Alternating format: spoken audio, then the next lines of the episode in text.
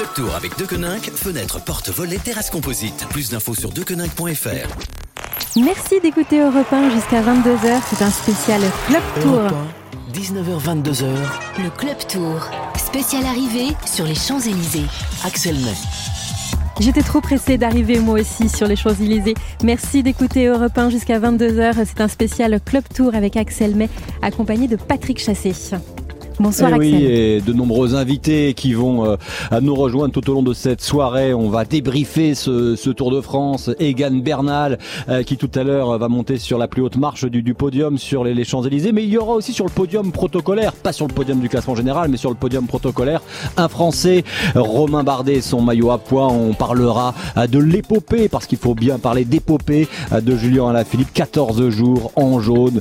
La France entière a cru, euh, a espéré qu'il pourrait gagner le, Tour de France. Thibaut Pinot aussi, on y pensait, on y croyait beaucoup. Et puis il y a eu cette blessure à, trois jours de, l'arrivée. Terrible euh, blessure, terrible destin euh, pour, euh, pour Thibaut Pinot. On parlera évidemment avec Christophe Lamarck sur la ligne d'arrivée et Marguerite Lefebvre sur la moto européen de l'étape du jour qui va arriver. C'est une tradition, une coutume maintenant de, depuis des années au, sprint sur les, sur les, Champs-Élysées. Je vous le disais, de nombreux invités en studio. On est ici à, deux, pas de l'arrivée et puis euh, au, au téléphone. Voilà, un programme très chargé ce soir et on est donc ensemble jusqu'à 22h. Europe 1, 19h-22h. Le Club Tour. Spécial arrivée sur les Champs-Élysées. Axel May. Et on va d'abord aller faire un petit tour du côté de la, la ligne d'arrivée. Christophe Lamar, euh, l'étape est partie euh, depuis une heure maintenant. Euh, on roulait à un train de sénateur. Euh, où en est-on? Écoutez, les coureurs viennent de franchir la première difficulté de la journée. Petite difficulté, la côte euh, de Saint-Rémy-les-Chevreuses, classée en quatrième euh, catégorie. Et c'est euh, Tim Wellens, hein, le belge de l'équipe Lotto Soulab, du sprinter Caleb Ewan, dont on parlera sans doute à l'arrivée, parce que je ne serais quand même pas surpris qu'il cherche évidemment à disputer la victoire, qui a donc franchi la ligne en premier. Il a pris un point, et c'est pour l'instant les Lotto Soudal hein, qui impriment le rythme, mais alors un rythme quand même très tranquille, puisqu'on est aux alentours des 20-25 km heure, et un peloton qui roule groupé. Pour l'instant, aucune attaque. Il est probable que les euh, premières euh, tentatives, les premières escarmouches euh, surviennent à l'entrée dans Paris, comme le veut souvent la tradition en règle générale. Avant Paris, on se regarde un petit peu, on se met en jambe, et puis une fois qu'on franchit la pancarte Paris, en règle générale, les premières attaques surviennent. Mais pour l'instant, un peloton qui roule groupé à l'approche de la deuxième et dernière difficulté, à 1 km 400, la côte de Châteaufort, elle aussi classée en quatrième catégorie. Mais pour l'instant, un peloton qui roule tranquillement, groupé à 92 km, terme de cette 21e étape. Christophe Lamar avec nous en studio. Euh, Patrick Chassé que vous avez pu entendre euh, tous les soirs de ce euh, pendant ce Tour de France durant les, les club tours. Bonsoir Patrick. Bonsoir à tous. Et puis euh, Evita Musique. Bonsoir. Bonsoir. Euh, J'ai tenu à vous inviter parce que vous êtes euh, cycliste euh, professionnel ou semi-professionnel? Professionnel. professionnel au sein de l'équipe FDJ Nouvelle-Aquitaine Futuroscope, seule équipe euh, professionnelle, même si dans l'équipe il y en a certaines euh, de vos camarades qui ont euh, qui sont à moitié professionnels, elles font encore leur- leurs études. Euh, vous êtes là, vous avez fini, bah, vous me corrigerez si c'est pas vrai. Euh, vous avez fini première française sur la course by le Tour, la course féminine organisée euh, par les responsables du Tour de France pendant le, la, la, la course euh, masculine, enfin le matin. Et puis cet après-midi, euh, vous avez participé aussi à la randonnée euh, cycliste sur les Champs-Élysées? Oui, on était trois à faire la randonnée. Voilà, dans le cadre de- des 100 ans du, du maillot jaune, hein, le, le centenaire du, du maillot jaune, euh, randonnée cycliste de 7 km, quelques heures avant le passage des, des coureurs. Evita, vous êtes passé donc par les champs. Racontez-nous un peu ce que vous avez fait comme parcours. On a fait le parcours final que vont faire les hommes ce soir. Il fait environ 7 km et on est passé, oui, sur les Champs-Élysées vers l'Arc de Triomphe. C'était vraiment énorme. C'était en, en début d'après-midi. Vous, vous êtes jeune, vous n'avez pas encore, euh, vous n'avez pas fait les courses by le Tour les premières années où c'était disputé sur les Champs-Élysées? Non, je devais faire celle de l'année dernière, mais je m'étais blessée, donc j'avais pas pu la faire. Mais sur les champs, j'étais trop jeune. Voilà, parce que effectivement, c'est la sixième édition de la course by le Tour qui a eu lieu cette année, euh, et les trois premières éditions, je crois, Patrick, c'était euh, sur sur les Champs Élysées Oui. avant les, les garçons qui avaient cette course. Voilà, c'est maintenant c'est un parcours un peu itinérant, mais effectivement au début on venait un peu sur les champs, c'était en prélude. hein. Moi je me souviens il y a très longtemps il y avait une course amateur réputée. Euh, je me souviens Laurent Fignon, Pascal Jules, des anciens avaient s'étaient disputé cette course amateur en, prélude de l'arrivée des coureurs avant de passer professionnel. Eh bien Après, il y a eu les, il y a eu les, les, les, les dames qui sont venues euh, pendant trois ans, effectivement. Et puis maintenant, bon, bah, on va voir un petit peu quelle tournure prendra cette épreuve, si, euh, si elle va perdurer, si elle va prendre une autre forme. On sait que les, les femmes demandent, réclament également la création d'une grande course par étape en France? Alors, juste avant de vous faire réagir sur la course qui a, qui a commencé, vous vouliez euh, faire une petite euh, euh, remarque. Vous n'êtes pas tout à fait d'accord quand je disais que dans la- dans, dans l'équipe, vous n'êtes pas toutes professionnelles. Si, si, c'est tout à fait le cas, mais du coup, moi non plus, je suis pas réellement professionnelle parce que je fais encore mes études à côté. Alors justement, c'est quoi le, le, le- Vous vous mettez le curseur professionnel? C'est intéressant parce que c'est peut-être pas tout à fait la même chose pour des raisons qu'on imagine, des raisons financières peut-être. Mais où mettez-vous le curseur? À quel moment chez les filles on devient professionnel? Je pense que pour moi, on devient professionnel quand on fait vraiment que du vélo, qu'on est payé pour faire du vélo et qu'on n'a pas un emploi ou des études à côté. Mais il y a des coureurs euh, cyclistes qui euh, font leurs études à côté de, de, de leur carrière ou qui les terminent. Moi, je me souviens de Romain Bardet, il a terminé ses études alors qu'il était euh, qu'il était déjà coureur professionnel. Jérémy Roy euh, a passé un diplôme d'ingénieur. Bref, il y a, y a- beaucoup de coureurs. Valentin Madouas a passé également un diplôme d'ingénieur euh, là avant quelques jours avant de avant de disputer le Tour d'Italie. Moi, je pense que c'est un choix. Si on peut continuer à faire les deux pour au moins finir ses études et avoir quelque chose, c'est très bien. Et après, je pense qu'il y en a quand même quelques-uns qui ont arrêté avant, mais je sais que moi, j'essaierai d'aller jusqu'à la fin pour avoir mes études en poche et après pouvoir me plonger entièrement euh, dans le vélo. Evita Musique, euh, tout à l'heure, Christophe Lamarck est sur la ligne d'arrivée. Enfin, nous aussi, on est sur la ligne d'arrivée, mais lui, il est vraiment avec sa tribune commentateur au-dessus de l'arrivée. Euh, nous disait euh, traditionnellement, quand le peloton masculin entre dans Paris, euh, il accélère et puis ça va, ça va vers un, un, un sprint. Euh, ouais, c'est c'est comme ça que ça se passe de fait. Bah, je pense que oui, ça va se passer comme ça. Ça fait plusieurs années que c'est comme ça. Et sur les Champs-Élysées, c'est quand même difficile d'avoir une autre tournure euh, qu'un sprint à l'arrivée. Et, là, vous, vous avez, quand vous avez fait ce matin la, la randonnée, il y avait, je crois, 2500 euh, cyclistes amateurs et puis donc des, professionnels ou semi-professionnels comme vous, Evita. Euh, il y a toujours la particularité, on en parlait hier avec Thomas Veuclair, notre consultant, euh, lorsqu'on arrive sur les Champs-Élysées, les, les pavés, ça, ça frappe, hein, ça, ça tape, c'est presque Paris-Roubaix.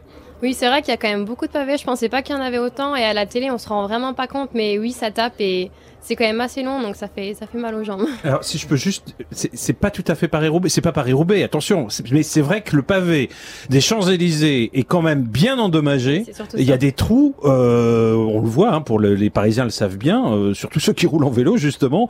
Et bon, alors que le, le pavé de Paris-Roubaix, c'est un pavé d'arrière-cour, de ferme, ça n'a rien à voir. C'est des gros pavés euh, massifs euh, et, et- et souvent endommagés également. Mais c'est le pavé parisien, c'est pas forcément un pavé lisse et, euh, et sans aspérité. C'est un petit peu le problème effectivement sur les Champs-Élysées, surtout quand on redescend de l'Étoile vers la Concorde. Allez, euh, j'allais dire un, premier détour par Paris, euh, mais là on est à Paris par la rue des Cévennes et puis on va revenir dans le, studio ici installé sur les Champs-Élysées.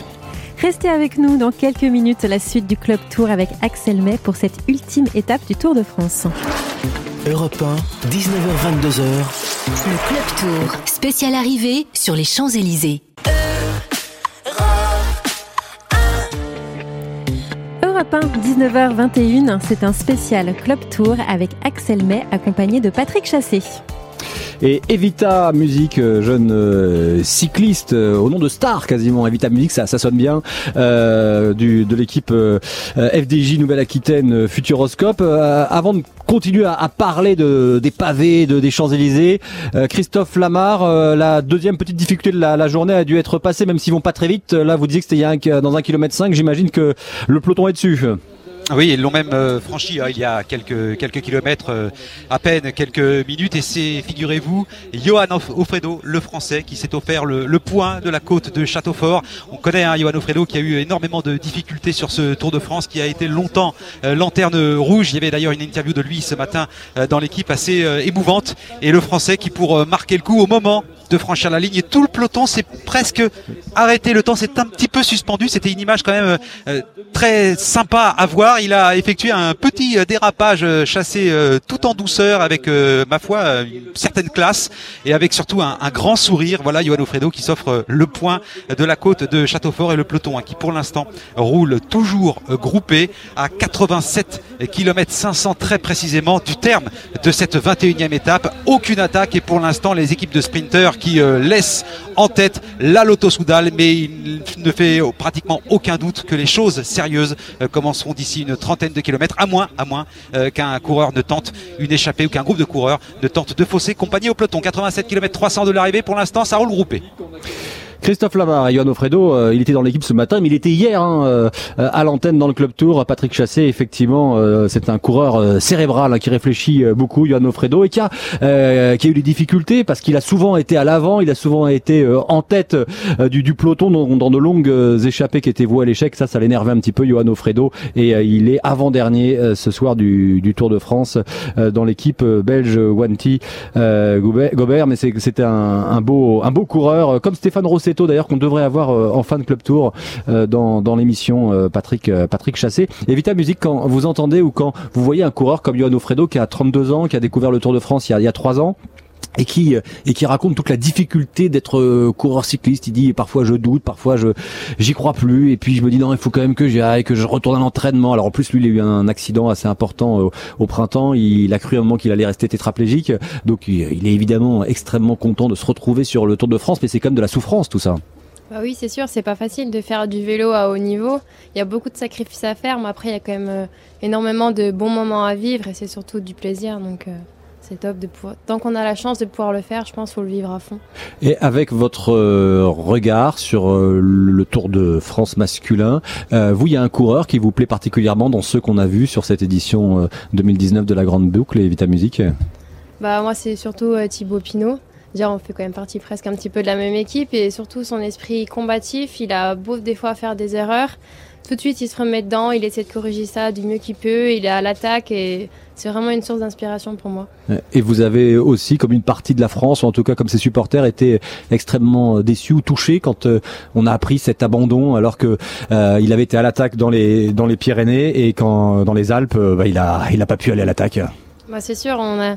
j'ai été vraiment surprise au début vu qu'on n'était pas au courant vraiment de ce qu'il avait et c'est dommage parce qu'il il était vraiment en très grande forme, il nous avait montré beaucoup de choses dans les Pyrénées et je pense qu'il aurait pu faire bah, un beau podium à l'arrivée. Personnellement, j'avais parié sur lui euh, pour gagner le tour. Donc, mais bon, c'est comme ça, c'est la vie. Et je pense qu'il va savoir euh, rebondir et revenir encore plus fort. Vous étiez amusé à faire un podium euh, de ce Tour de France, pronostiquer qui seraient les, trois premiers ou pas, Evita? Bah, J'avais surtout fait le premier et j'espérais que ça soit Thibaut Pinot. Après le podium, j'avais pas trop fait, mais j'avais quand même mes idées du podium Moi, je peux avouer, j'avais, euh, je m'étais dit un Ineos, alors je, je prenais pas trop de risques, ou euh, Bernal ou euh, ou Guerin Thomas en deuxième position, parce que comme il a fait une très belle saison, même s'il a toujours des difficultés sur les courses de trois semaines, j'avais mis le, danois Jacob Fuglsang de l'équipe Astana, et puis qui a qui a abandonné sur sur chute, et puis en troisième position, j'avais mis Thibaut Pinot qui a aussi abandonné, donc mes pronostics. Faut vous arrêtez de, de parier, hein, parce que là, finalement, c'est peut-être vous qui les avez, qui leur avez porté la poisse là, Fuglsang,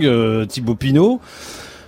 Et vous auriez dû désigner celui qui, chez Ineos, effectivement, allait remporter le tour. Peut-être que Bernal l'aurait perdu à son tour également. Et Evita, vous avez quel âge, sans être indiscret? 20 ans. Euh, de voir quelqu'un comme Bernal, qui a 22 ans, c'est-à-dire il a votre âge, tout en haut, là, euh, sur la plus haute marche du, du, podium du Tour de France. En plus, il y a toute la Colombie qui est, qui est derrière lui. Vous vous dites, waouh, chapeau? Bah oui, pour moi c'est vraiment aussi une source d'inspiration de voir que les jeunes, euh, je trouve qu'il y a une grosse génération qui arrive, euh, quand on voit aussi Godu, le travail qu'il fait pour Thibaut Pinot et même bah, Bernal à son jeune âge d'être à ce niveau, euh, c'est un rêve et j'espère que dans les années futures aussi je vais arriver à ce niveau-là. Et, d'ailleurs quand on parle de David Godu, il finit je crois 15e c'est ça du, du, Tour de France, je l'avais noté mais je l'ai évidemment oublié. L'année dernière, Bernal qui était au service de Guerin Thomas finit 15e.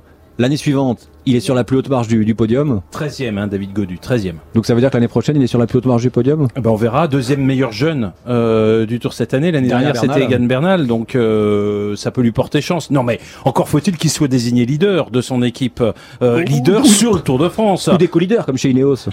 C'est possible, mais vous avez raison, c'est tout à fait euh, possible. En tout cas, on a eu l'illustration, et Guerin Thomas n'a pas, n'a pas manqué de le rappeler hier à l'arrivée de, de, la dernière étape alpestre. Il a dit, bah écoutez, vous voyez, depuis le départ, on disait que ce serait peut-être difficile avec deux leaders de notre équipe.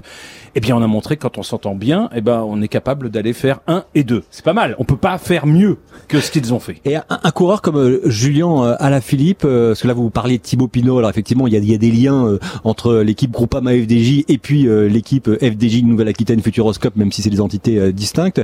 Un, un, garçon comme Julien Alaphilippe, ça aussi, ça, c'est sa manière de courir avec panache à, l'attaque, comme, comme Pinot aussi. Hein.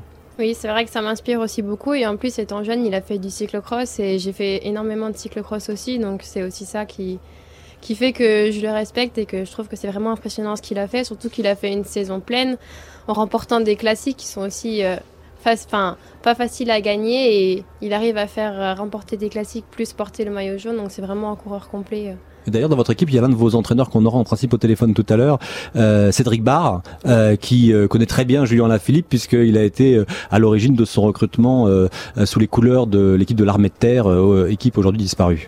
Qu'est-ce que vous apporte le, le, cyclocross justement à vous? Qu'est-ce qu'il vous a apporté dans, dans, dans, votre début de carrière pour justement maintenant tenter l'expérience, enfin depuis quelques, quelques temps maintenant, sur la route?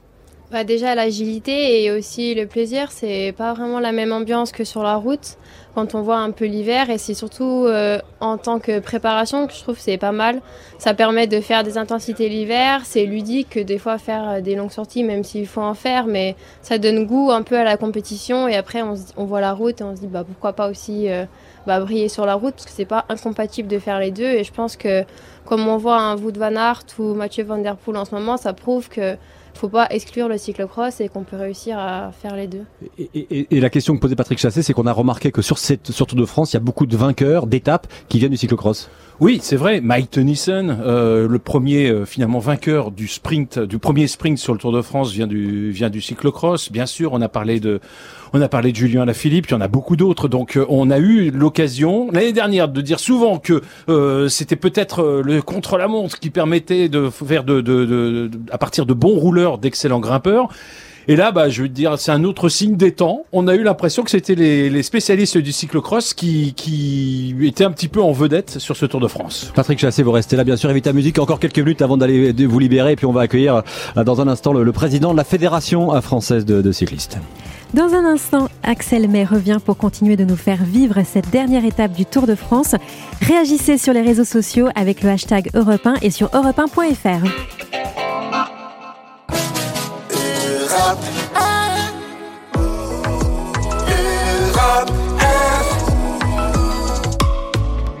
19h30 sur Europe 1, on retourne sur le Tour de France avec Axel May et notre consultant Patrick Chassé. Et puis on va aller retrouver notre camarade Christophe Lamar sur la ligne euh, d'arrivée sur les Champs-Élysées. Euh, départ de Rambouillet pour cette dernière étape dans les Yvelines. Et puis euh, le peloton qui arrive du côté de Paris bientôt. Ah, effectivement, mais pour l'instant, on va déjà se contenter de traverser euh, l'Essonne puis euh, les Yvelines avant effectivement euh, de rentrer dans Paris et un peloton qui roule toujours groupé à 81 km 200 du terme de cette 21e étape pour l'instant. Aucune attaque des coureurs qui profitent encore de quelques moments de liberté pour rouler tranquillement. On va pas dire au pas parce qu'on est à une vingtaine de kilomètres heure, 20-25 km heure de moyenne. On, en profite pour discuter. On a vu notamment Romain Bardet discuter avec Amel Boinard pour l'instant, on est copains. Dans quelques kilomètres, on ne le sera plus et ce sera chacun pour soi. Quoi qu'il en soit, 80 km 900 du terme de cette 21e étape et aucune échappée à signaler. Evita, merci Christophe Lamar, Evita Musique, euh, jeune euh, cycliste euh, de l'équipe FDJ Nouvelle-Aquitaine Futuroscope, la seule équipe professionnelle française, Patrick Chassé, et puis le président de la Fédération française de, cyclisme, Michel Callot, nous, nous a rejoint. Bonsoir. Bonsoir. On était en train de, parler avec Evita de l'étape du jour et puis des, Français qui l'avaient fait rêver. Alors elle parlait, elle citait euh, Thibaut Pinot. Les Français, vous en tant que président de la Fédération française, ils vous ont fait rêver sur euh, sur ce tour. On le rappelle euh, pour les auditeurs qui nous rejoindraient maintenant et qui n'auraient pas du tout écouté le Tour de France. à trois jours de l'arrivée, on avait potentiellement un vainqueur, un successeur à Bernard Hinault, Thibaut Pinot ou Julien Alaphilippe. Et puis on a Romain Bardet qui tout à l'heure sera sur le podium protocolaire avec son maillot à poids. Oui, je crois qu'il y, y, a deux choses. D'abord, ils nous ont fait rêver euh, par euh, leurs exploits, la manière de courir, par, euh, par des attaques, par un Tour de France très engagé, ça c'est indéniable. Mais au-delà du rêve, ce qui a changé, je crois surtout, c'est qu'ils nous ont laissé entendre que c'était possible, c'était enfin possible qu'un Français puisse gagner le Tour et, on a vraiment cru très longtemps à cela avec eux. Et c'est à mon avis la, la, la, dimension un petit peu différente de ce Tour de France par rapport au précédent et ce qui, ce qui en fait un événement euh, particulier pour le cyclisme français cette année. Parce que même sans aller jusqu'au bout, euh, sans avoir un Français qui euh, remporte le, Tour de France, on a senti peut-être le public plus intéressé que d'autres années. Il y a eu du suspense déjà, et puis même sur le bord des routes. Hein. Moi, j'ai été frappé. Il y a des deux trois années précédentes, il y a des moments où c'était un peu vide. Là, sur l'école, c'était plein partout, etc. Ah oui, puis on l'a senti dans notre environnement, un petit peu de partout, pour un public euh, qui s'était peut-être un peu plus éloigné du vélo. Il y a eu une curiosité, une envie de revenir voir ça de très près, parce que effectivement le suspense, le suspense était à son comble et qu'on sentait que voilà, euh, peut-être euh, ça pouvait le faire pour pour Julien ou pour Thibaut. Alors on a vu un final qui n'a pas tout à fait été dans ce sens, mais malgré tout l'impression que ça redevient possible de voir un Français gagner le Tour de France, elle s'est inscrite, je crois, dans, dans tous les esprits.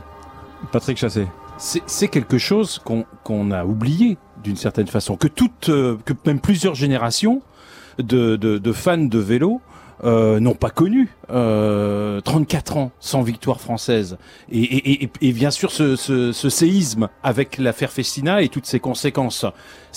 On a presque l'impression d'avoir. Alors on n'est pas en année zéro. L'année zéro c'était avant, mais on est quand même au début de quelque chose. C'est un peu l'impression, comme s'il y avait un, j'aime pas utiliser le mot renouveau qui a été galvaudé dans ce sport, mais c'est comme si effectivement on était rentré à nouveau dans le camp de l'espoir. Oui, alors effectivement, là on, en parlait égoïstement un peu, et c'est normal côté français, mais si on regarde plus largement, ce qui ce qui est différent aussi dans ce Tour de France, c'est la manière de courir en particulier, on a vu une équipe Ineos qui a montré quelques, quelques failles. Alors vous me direz, au bout du compte, ils font un doublé, donc c'est difficile de le dire ce soir. Mais pourtant, je crois qu'ils ont sincèrement euh, eu quelques doutes pendant ce Tour de France. Et, on a vu que plus naturellement, ça pouvait recréer un, un, système dans lequel apparaissent un certain nombre de surprises, dans lequel apparaissent un certain nombre d'attaques si tant est que certains leaders, comme nos Français, acceptent de se dévoiler. Mais alors, justement, selon vous, c'est parce que l'équipe Ineos était un peu en position de faiblesse au départ de ce tour que l'on a eu un tour un petit peu euh, différent, en tout cas des, des précédents ou est-ce, à contrario, parce que Julien Alaphilippe euh, a pris un départ, on va dire, euh, tonitruant, décomplexé, euh, avec l'ambition de, de, prendre le maillot, d'aller chercher des victoires d'étape et bref, d'enflammer en fait ce, ce, ce Tour de France, que justement on a eu ce scénario un petit peu atypique ah, je penche euh, très nettement pour la deuxième hypothèse. Je crois que euh, à la fois euh, les attaques de Julien Alaphilippe sur des rendez-vous programmés, sa prise de maillot jaune à Épernay, c'est quand même un truc extraordinaire. Il annonce, tout le monde sait, tout le peloton sait qu'il va attaquer là à cet endroit. Il le fait, il sort tout seul et il va gagner. C'est, quand même un exploit hors norme. Saint-Etienne, tout le monde attend à nouveau que Julien Alaphilippe attaque. Il est accompagné par Thibaut Pinot. Et là, on a senti qu'il se passait vraiment quelque chose du côté des Français. Puis j'ajoute à ça le Tour Malais. Et là, je crois que vraiment, nos deux Français ont mis le doute dans, dans, l'esprit de tous leurs concurrents, y compris euh, chez Ineos, parce que euh, voilà, euh, les étapes commençaient à s'enchaîner, et puis, et puis c'était démonstration sur démonstration. Mais alors, ce sera quoi alors cette année 2019 projetons-nous, pour vous, c'est le début de quelque chose ou c'est un épiphénomène, enfin un épiphénomène franco-français beaucoup plus important évidemment, mais, mais qui est peut-être sans lendemain? Avec euh, à nouveau une hégémonie de l'équipe Ineos dès l'année prochaine Non, je suis persuadé que c'est le début de quelque chose parce qu'il y, a des, y a des prises de conscience. La, le vélo, c'est aussi un sport de confiance. On souffre tellement sur un vélo que si on n'a pas une énorme confiance en soi, c'est très difficile. Et, et, la prise de confiance chez nos Français, je crois qu'elle a vraiment eu lieu cette année.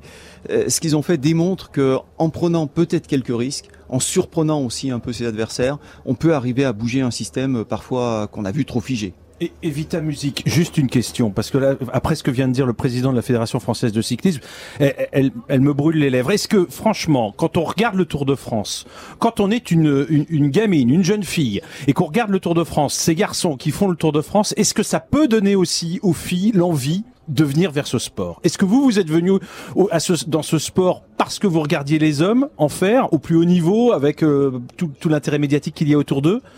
Ou est-ce que forcément c'est pas, ou est-ce que pardon, ce n'est pas le cas, c'est pas tout à fait la même chose.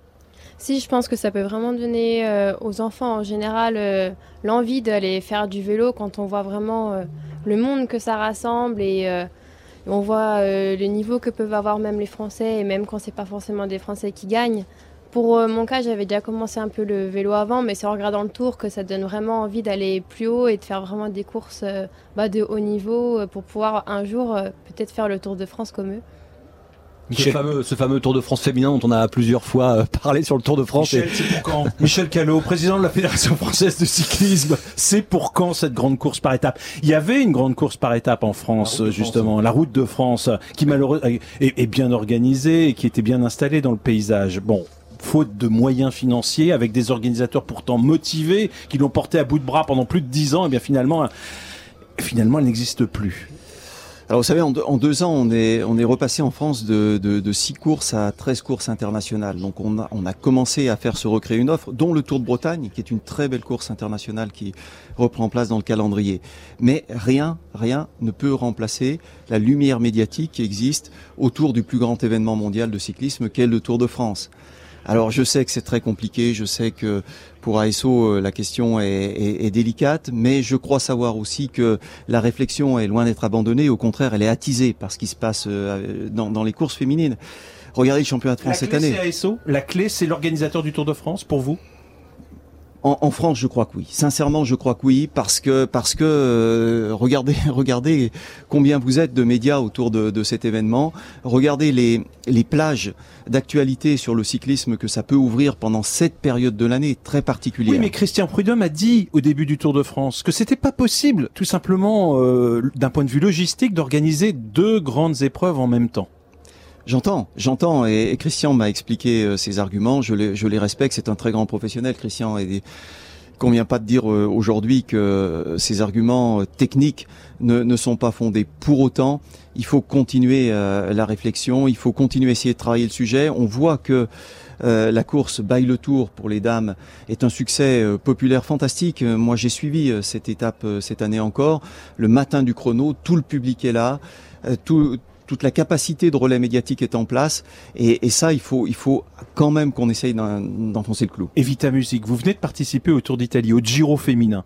Qui n'est euh, pas organisé par euh, qui n'est pas l'organisateur du Giro masculin. Et qui n'est pas donc aux mêmes dates que le Giro masculin. qui dure quelques jours simplement. Votre avis personnel, Evita, est-ce que vous souhaiteriez Allez, faites un rêve. Est-ce que vous souhaiteriez plutôt, j'espère que ça sera un rêve qui deviendra réalité du fond du cœur, est-ce que vous souhaitez un Tour de France féminin en même temps que les hommes ou est-ce que vous partageriez un petit peu la conception italienne?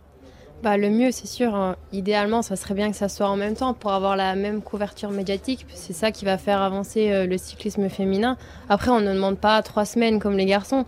Rien que quelques jours, ça serait déjà ça, une semaine, dix jours, ou même rien que trois jours, avec une arrivée surtout sur les champs, parce que c'est là que, bah, que tout se fait, comme il y avait quelques années. Il suffirait de faire quelques jours en montagne, une course, euh, un chrono et l'arrivée sur les champs, et ça suffirait largement. Après, si c'est... Il va y avoir un peu de transfert, hein, a priori, hein. ou alors des très longues étapes. oui, après, si c'est pas forcément en même temps que le Tour de France, s'ils le font en décalé, bah, ça sera déjà énorme et un grand pas de fait pour nous.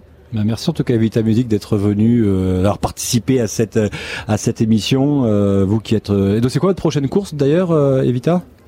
En Coupe du Monde, ça sera le Grand Prix de de Plouay en France. Prochainement d'ailleurs. Hein. Oui. La seule épreuve de Coupe du Monde organisée en France et c'est en Bretagne. Tout à fait. Voilà. Terre de cyclistes. Euh, S'il en est. Euh, par, par, laquelle n'est pas passé le Tour de France cette année, mais à chaque fois les organisateurs nous expliquent c'est que c'est la géographie de la France qui fait que quand on part de euh, de, de l'étranger, c'est plus compliqué euh, d'aller euh, du côté de la Bretagne, surtout si on veut aller vite dans, dans, dans les montagnes. Merci Vita Musique. Michel Callot, vous, vous, restez encore un petit peu parce qu'il y a un journaliste péruvien qui va nous rejoindre. Il va nous parler du cyclisme colombien et donc ça, ça m'intéresse, ça m'intéressera de partager avec vous votre vision de ce cyclisme sud-américain parce qu'il y a le Giro a été remporté par un équatorien, Carapaz, et là c'est un Colombien qui remporte le euh, Tour de France. Allez, un petit détour par Paris. Restez avec nous dans un instant, la suite du Club Tour spécial arrivée Tour de France avec Axel May. Axel May qui est en direct des Champs-Élysées.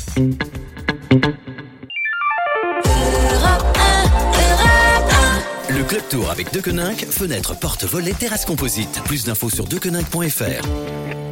19h43 sur Europe 1, on retrouve Axel May en direct du Tour de France pour faire un point sur cette dernière étape. Et oui, on va retrouver euh, sur la moto Europe 1 Marguerite Lefebvre qui m'a accompagné sur le, Tour de France depuis euh, bah, le départ de, Bruxelles. Euh, cette dernière étape, ça se passe comment? Pas pour vous, hein, pour les, coureurs bien sûr, Marguerite. Alors pour les coureurs, ça a commencé extrêmement euh, tranquillement. Sur la première heure de course, on a roulé à 34 km heure. Euh, départ très tranquille, ça s'est accéléré un petit peu sur les derniers kilomètres, mais le peloton est toujours groupé. Aucune tentative d'échapper pour l'instant. Euh, les coureurs semblent vouloir profiter un peu de cette dernière étape. Il y a énormément de monde sur le de la route. On voit pas mal de pancartes à l'effigie de Julien Alaphilippe, évidemment, le, le, nouveau chouchou des Français. voilà, donc les coureurs qui ont quitté les Yvelines et qui sont désormais dans les Hauts-de-Seine. Dans Paris devrait avoir lieu d'ici une petite dizaine de kilomètres. N'hésitez pas à intervenir hein, si vous euh, avez une anecdote à nous raconter, vous connectez, on vous euh, euh, récupérera évidemment à, l'antenne Marguerite Lefebvre. on est toujours avec Michel Callot, le président de la Fédération française de, cyclisme, avec Patrick Chassé, notre observateur avisé, et puis nous nous a rejoint un journaliste péruvien, mais qui connaît particulièrement bien le cyclisme colombien et même sud-américain, Gilberto Choquet. Bonsoir. Bonsoir. Vous parlez ouais, bien devant le micro. euh, J'ai tenu à vous faire venir parce que euh, Egan Bernal, qui remporte le, Tour de France en Colombie, il va devenir une star absolue, lui. Euh, C'est un événement tellement grandiose pour la Colombie parce qu'il s'attendait depuis longtemps la, depuis longtemps la, cet événement parce que on attendait avec Nairo Quintana mais c'était pas possible. Mais il est arrivé à un prodige. Donc, euh, euh, on n'attendait pas cette année, mais bon, euh, il est arrivé et c'est quand même c'est le troisième meilleur jaune de, de un Colombien. Oui, parce qu'il y avait eu Victor Hugo Peña, puis euh, Fernando Gaviria, le sprinter. Et mais là, c'est il, Peña l'a gardé trois jours, euh, Gaviria une journée. Là, il l'a gardé. Remarquez, il l'a gardé que deux jours ou trois jours, hein, simplement. Euh. oui, mais on est sorti du symbole. C'est plus le symbole du maillot jaune. Là, c'est c'est c'est gagner le Tour. C'est depuis Fabio Parra dans les années 80 qui avait été le premier coureur colombien à monter sur un sur un podium. Finalement, il y avait eu bien sûr, euh, il y avait eu bien sûr Herrera, mais on n'avait pas, vous n'aviez pas vraiment eu l'occasion euh, de gagner le, Tour de France. Est-ce que vous l'avez senti venir? Est-ce que vous, en, Colombie, on attendait dès cette année Egan Bernal vainqueur du Tour de France? Oui, disons que pas 100%, mais on attendait 80-90%. C'est la possibilité d'Egan Bernal mais parce que les jeunes, comme il était avec son notre leader aussi, donc on savait pas exactement, mais bon, euh, c'est tellement costaud dans les montagnes, mais ça arrivait. Et pour la Colombie, c'est c'est comme gagner champion du monde de football.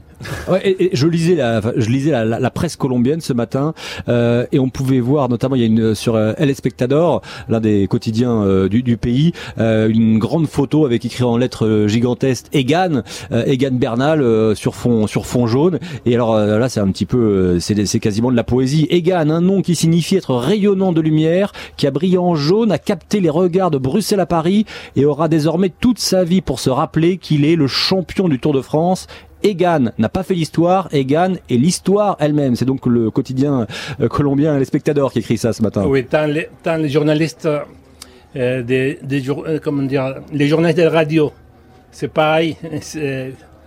Ils sont, ils sont presque devenus fous. ils sont devenus un peu poètes aussi parce que c'est lyrique. oui, il y a quelque chose de lyrique dans la façon dont vous couvrez le, le, Tour de France. Exact. Et, et les mondes qu'il est dans le circuit. Il y a beaucoup, beaucoup de, Colombiens qui sont venus des, pays limitrophes, même de loin, même de la Colombie, ils sont venus aussi en, un groupe. Parce que ça, c'est une particularité. Il y, a, toujours ces drapeaux colombiens que l'on voit euh, sur le bord de la route pour Nero Quintana, pour Rigoberto Urán et puis euh, pour euh, Bernal. Oui, oui, oui, parce que le cyclisme en Colombie, c'est la passion. Je ne sais pas si, si en Belgique c'est pareil, mais Colombie, c'est tellement grandiose le cyclisme et d'abord, c'est qu'en Français, il est arrivé en 1952, il a gagné le Tour de Colombie. C'est champion olympique, José Biert. Ah oui, effectivement. oui. C'est lui qui a commencé à aider, à, comment dire, à que les cyclistes colombiens apprennent la technique, l'alimentation et tous ces systèmes-là. Donc, euh, et euh, on, parlait aussi du, Tour d'Italie qui a été remporté au en juin par euh, Carapace, un, un, un équatorien. C'est le, il reste plus que le Tour d'Espagne pour un, une autre un autre originaire d'Amérique du Sud et c'est la domination sud-américaine sur le cyclisme mondial. Gilberto Choquet. Exactement. Je pense que les cyclisme est un sport très très difficile.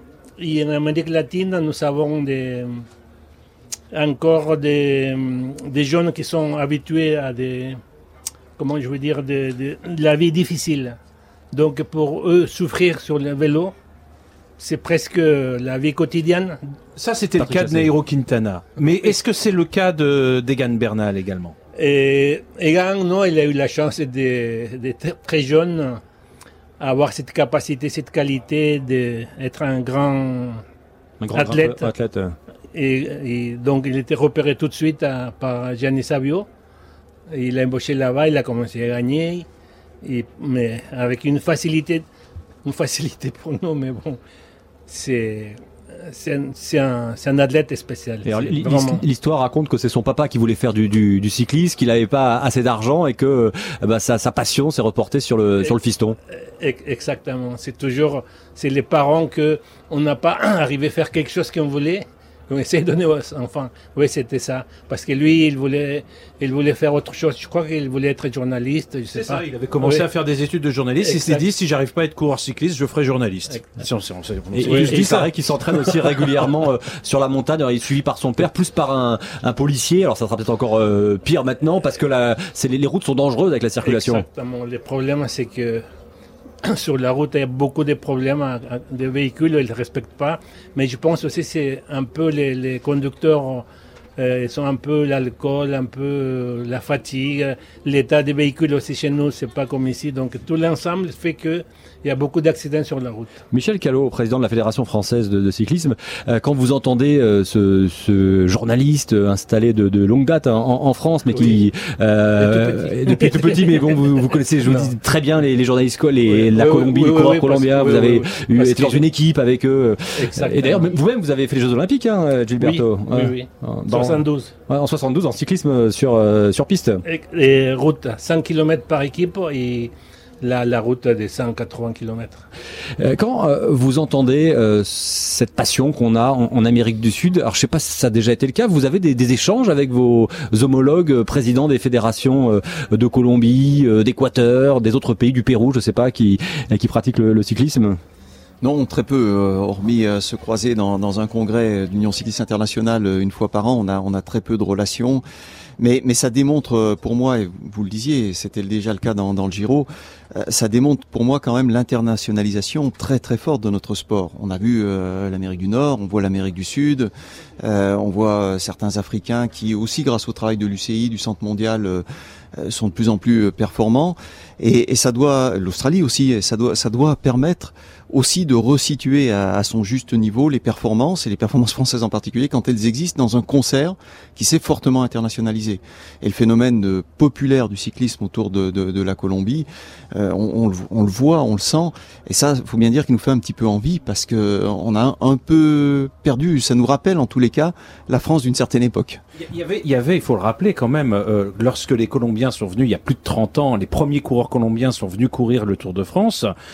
Euh, à l'époque, euh, il me semble que c'était Xavier Louis, d'ailleurs le patron du, du Tour, à l'époque de la mondialisation du cyclisme, ce qu'on appelait le cyclisme open à l'époque ça correspond à peu près avec la chute du mur de Berlin également. Donc les soviétiques, enfin les, ceux qu'on appelait les soviétiques à l'époque, ont commencé à venir euh, courir le, le, Tour de France. Et puis, eh bien, euh, il y avait effectivement l'équipe de Colombie qui postulait pour euh, pour venir. Et à l'époque, les dirigeants du Tour de France se demandaient quel était le réel niveau de ce cyclisme colombien qu'on connaissait beaucoup plus mal que le que le cyclisme euh, des pays de des pays de l'Est. Mais comme vous étiez déjà venu, vous les coureurs d'Amérique latine et, de Colombie également, eh bien, euh, en Italie notamment, euh, ce, ce, Tour d'Italie euh, amateur qui existait à l'époque, eh bien, on avait quand même une petite référence et c'est peut-être pour cela que, enfin, une première fois, une équipe de Colombie a pu venir disputer grâce aussi au, au Café de Colombia, qui était le, le, sponsor principal, le Tour de France.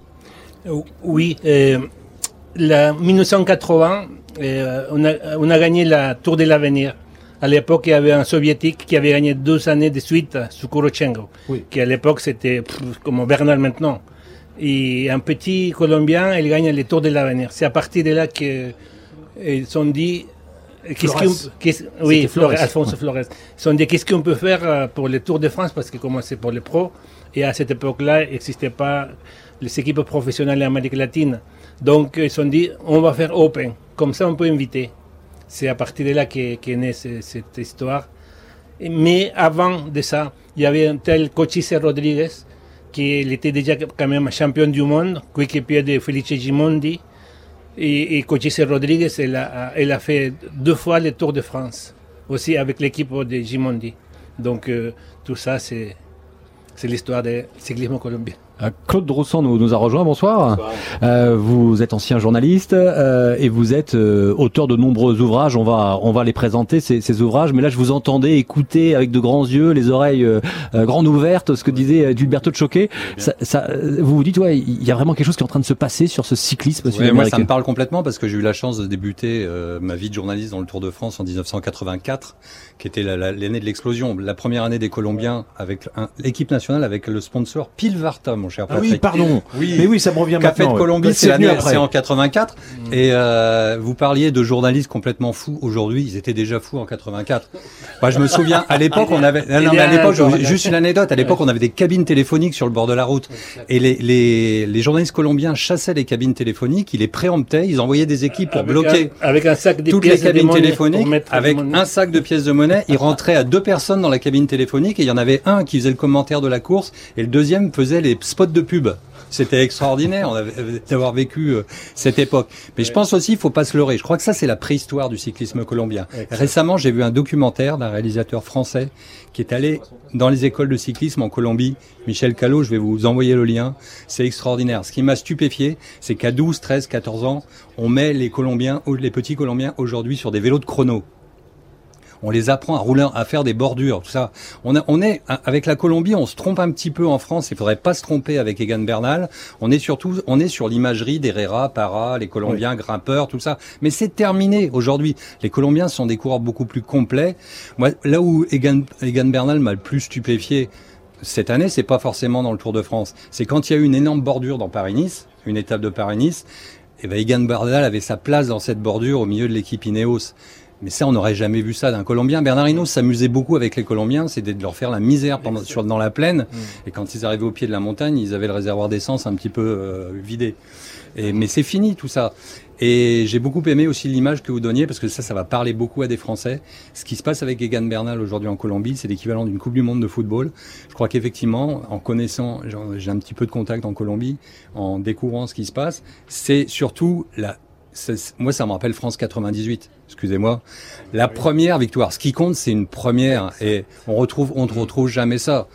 C'était- Pardon, plus jeune, mais 2018, ça n'a pas été 98 quand même, au niveau de l'enthousiasme et de, de- de l'engouement. Parce que ce sont les premières qui sont. Et vous connaissez ça aujourd'hui.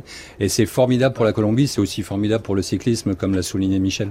Bah voilà, je vous lance et là vous nous faites trois minutes, Claude Roussan. Pardon, Parfait, merci. Euh, vous restez avec nous. Je remercie euh, Gilberto de Choquet parce que vous avez des photos à prendre, euh, du travail. Merci au président de la Fédération française de cyclisme, Michel Callot. Et puis euh, on fait un point par Paris. Et juste après, on ira voir Marguerite Lefebvre sur la, la moto européen qui est en train de rentrer dans la capitale.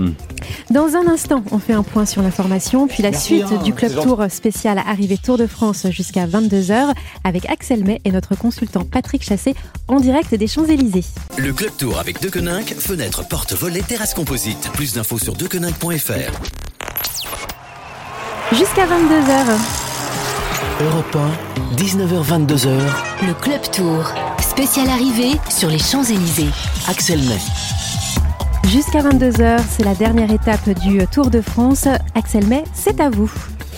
Et je suis euh, toujours avec mon complice, Patrick Chassé, et puis avec euh, euh, Claude Droussan, euh, qui euh, est auteur de plusieurs ouvrages sur le Tour de France, passionné de cyclisme. Euh, avant de lui redonner la parole, on va aller euh, voir Marguerite Lefebvre sur la moto Europe 1. Vous êtes, ça y est, euh, rentrée euh, sur, euh, dans, dans la capitale, Marguerite. Oui, il y a quelques minutes, euh, moment symbolique hein, de cette dernière étape du Tour. Le peloton du Tour de France est entré dans Paris par le 15e arrondissement, tout près des, des nouveaux locaux d'Europe 1.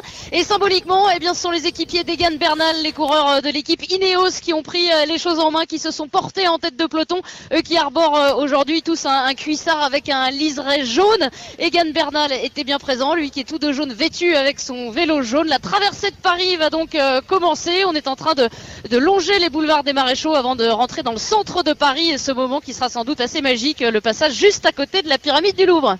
Eh bien, vous nous faites euh, rêver parce que nous du studio, on, on voit de la verdure, mais on a du mal à voir juste la, la ligne d'arrivée euh, où se trouve euh, Christophe Lamarck. On retrouvera tout à l'heure Claude Drossan. euh, je le disais, auteur de, de plusieurs ouvrages. Le dernier, c'est euh, l'Atlas vélo préfacé par Thibaut Pinot, euh, qui propose 200-250 tracés cyclistes en France en partenariat avec la plateforme Strava, qui permet hein, pour les coureurs amateurs et professionnels de partager les, les parcours et les durées de, de parcours. Auteur aussi, je m'en suis beaucoup servi hein, pendant ce Tour de France, parce que des chroniques maillot jaune à faire tous les jours. De maillot jaune, euh, 1919-2019, un siècle de, de victoire, et puis euh, euh, accessoirement, principalement passionné de, cyclisme. Ce Tour de France, il vous a fait rêver aussi, comme beaucoup de, spectateurs, de supporters? Il a été enthousiasmant, oui. C'est, on, on est, enfin, dès l'instant, on était un petit peu pris par le jeu du tour, forcément.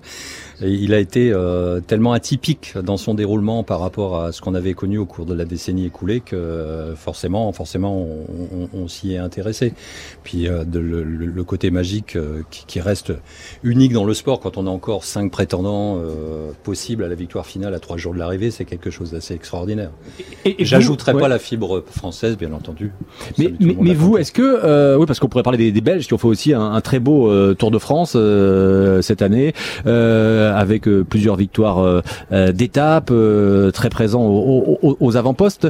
Euh, vous, est-ce que vous y avez un moment cru? Vous êtes dit, euh, Julien Alaphilippe, un jour, deux jours, trois jours en jaune, 14 jours en jaune Non. Euh, non, parce que je suis euh, d'un naturel euh, pessimiste et, et non, en connaissant le cyclisme, euh, je, j'imaginais pas que, Julien, dans les plus hautes altitudes euh, que présentait le, le profil du Tour dans les Alpes cette année, puisse euh, résister à des, notamment à Egan Bernal, qui pour moi était c'est facile à dire aujourd'hui, mais quand même le favori le plus fiable au départ du Tour de France, parce que Guérin Thomas ne présentait quand même pas, euh, quand même pas toutes les toutes les garanties. On, on a eu il y a quelques jours, on avait Raymond Poulidor euh, en ligne et, euh, et, c'était un peu toujours écouter les anciens parce que alors il y avait à l'époque quand on l'a eu, hein, Patrick Chassé, Raymond Poulidor, il y avait Pinot qui était encore dans le coup, à la flip qui était maillot jaune, il nous avait dit moi mon favori c'est Egan Bernal. Faut pas oublier quand même qu'au départ de ce Tour de France, une majorité d'observateurs donnaient Egan Bernal comme euh, comme favori. Hein. Au départ, euh, on savait pas trop où on était. logique. Voilà, on savait pas trop où on était. Guerin Thomas, qui avait pas donné beaucoup de, de gages euh, pour rassurer son entourage.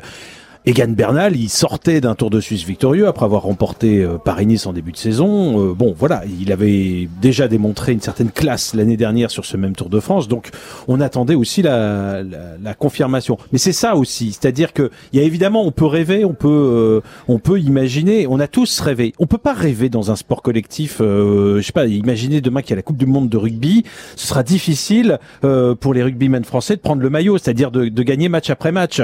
Euh, là, il y a un espèce de, de réalisme euh, froid euh, euh, qui, qui intervient et qui fait qu'on ne peut pas le rêver très longtemps. Le vélo a justement ce côté romantique qui fait que quand on prend le maillot, on peut se dire bah je le prends, je vais essayer de le garder encore un jour, un jour après l'autre. Un peu c'est- exactement ce que disait Julien Alaphilippe. Oui, et, exactement. et- et justement, euh, je vous propose d'écouter. C'était au début du Tour de France, euh, lors des conférences de presse euh, traditionnelles, euh, avant le grand départ, enfin au moment du grand départ à Bruxelles. Écoutez ce que euh, disait Julien Alaphilippe. Ah non, ça c'est clair que je ne vais pas courir pour le général, mais euh, il y a quand même la possibilité de, porter le maillot jaune en, début de tour, donc c'est quand même quelque chose de spécial et c'est une opportunité qu'il faudra saisir. Après, c'est les jambes qui, qui- décideront, mais en tout cas, je vais essayer, je ferai le maximum et, et puis euh, pour la suite, on verra quoi je vais prendre jour après jour. Voilà, prendre jour après jour. C'était au début du Tour de France. Et, et c'était pas du bluff. Ah, avant de continuer à vous faire réagir, Claude Droussan, Patrick Chassé, on est en ligne avec euh, Cédric euh, Barre. Bonsoir. Bonsoir.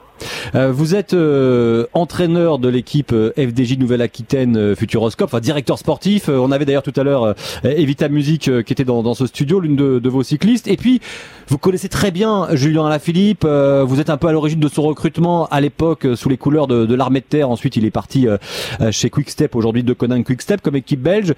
il vous a quand même surpris, Julien Alaphilippe, durant ce Tour de France, Cédric? Ah, Évidemment, je pense qu'on est tous un petit peu surpris. On connaît on connaît ses qualités, ses qualités de, de puncher. Euh, les courses à étapes euh, d'une semaine, c'est aussi quelque chose sur lequel il performe. Après, sur un Tour de France, euh, jouer le classement général sur sur ces derniers jours, c'est une surprise. Après, Julien, c'est quelqu'un qui nous surprendra toujours, donc c'était une bonne surprise. Et vous qui le connaissez, je le disais bien, euh, est-ce qu'il il, répète à longueur d'interview, euh, euh, enfin il répétait, je prendrai jour après jour, après jour, et il continue aussi à répéter, j'ai pas changé, je, je, reste le même, mais avec cette épopée en, en, jaune, il y aura forcément davantage de reconnaissance médiatique, le public va se montrer plus présent. Vous pensez qu'il va le vivre correctement, lui qui aime bien faire le, le, le show? Oui, je, je pense qu'il va, qu'il va apprécier déjà, puisque euh, il va être connu du, grand public. Euh, dans le monde du vélo, il était très connu, ça c'était euh, sans aucun doute. Là aujourd'hui, je pense que n'importe quel Français va le connaître. je pense qu'il va profiter de ces moments-là et c'est ce qu'il affectionne. la notoriété, il court pas après, mais il sera content de, l'apprendre et, de pouvoir profiter de ces beaux moments, surtout les moments qu'il a vécu en jaune. Et, et, vous qui, qui échangez, vous avez pu échanger un peu avec lui durant ce, ce Tour de France, Cédric? Non, j'ai envoyé quelques petits messages de félicitations. Après, je, je sais qu'il était très concentré. Je voulais pas le pas le déranger. Euh, on aura l'occasion après le Tour de France, quand tout ça sera un petit peu redescendu, de, de pouvoir échanger par par message euh, ou même par par téléphone directement. Euh, dernière question, euh, est-ce que euh, vous le voyez aller jusqu'où? Est-ce que vous le voyez? Je cite souvent Richard Virenque, qui était, qui a été plusieurs années consultant sur sur Europe 1, et, et, qui disait l'année dernière, il a le profil pour devenir un, un coureur de, de, grand tour, gagner un, un grand tour. Alors ça veut dire qu'il perdra sans doute ses capacités, ses qualités de puncher, mais il a le profil. Après, je pense qu'avec énormément de travail, c'est quelque chose qui peut qui peut viser. Alors j'aimerais d'abord qu'il qui, euh, qui finalise un petit peu ses, ses, classiques, sa moisson des classiques, puisqu'il y en a des belles à gagner encore, qui, qui répondent parfaitement à son profil. Mais après, dans, dans, quelques années, dans deux, trois ans, pourquoi pas. Après, je pense que ça passera par du travail en, en montagne, en haute montagne. Mais euh, je pense qu'aujourd'hui, il nous a montré que c'était réalisable. Donc, euh, j'ai envie de le voir sur sur un classement général de, de grand tour. Voilà. Eh ben, merci, merci euh, Cédric Bard de, de, nous avoir répondu, directeur sportif de l'équipe euh, FDJ euh, Nouvelle-Aquitaine Futuroscope. Merci à vous et on va continuer à parler de Julien Alaphilippe, de Thibaut Pinot, de Romain Bardet des Français avec Patrick Chassé et Claude Droussan.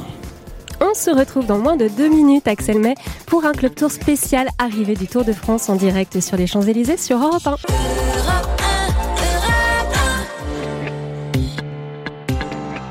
Soir, Europe 1 est mobilisé pour vous faire vivre la dernière ligne droite du Tour de France avec l'arrivée en direct sur les Champs-Élysées. A tout de suite, Axel May.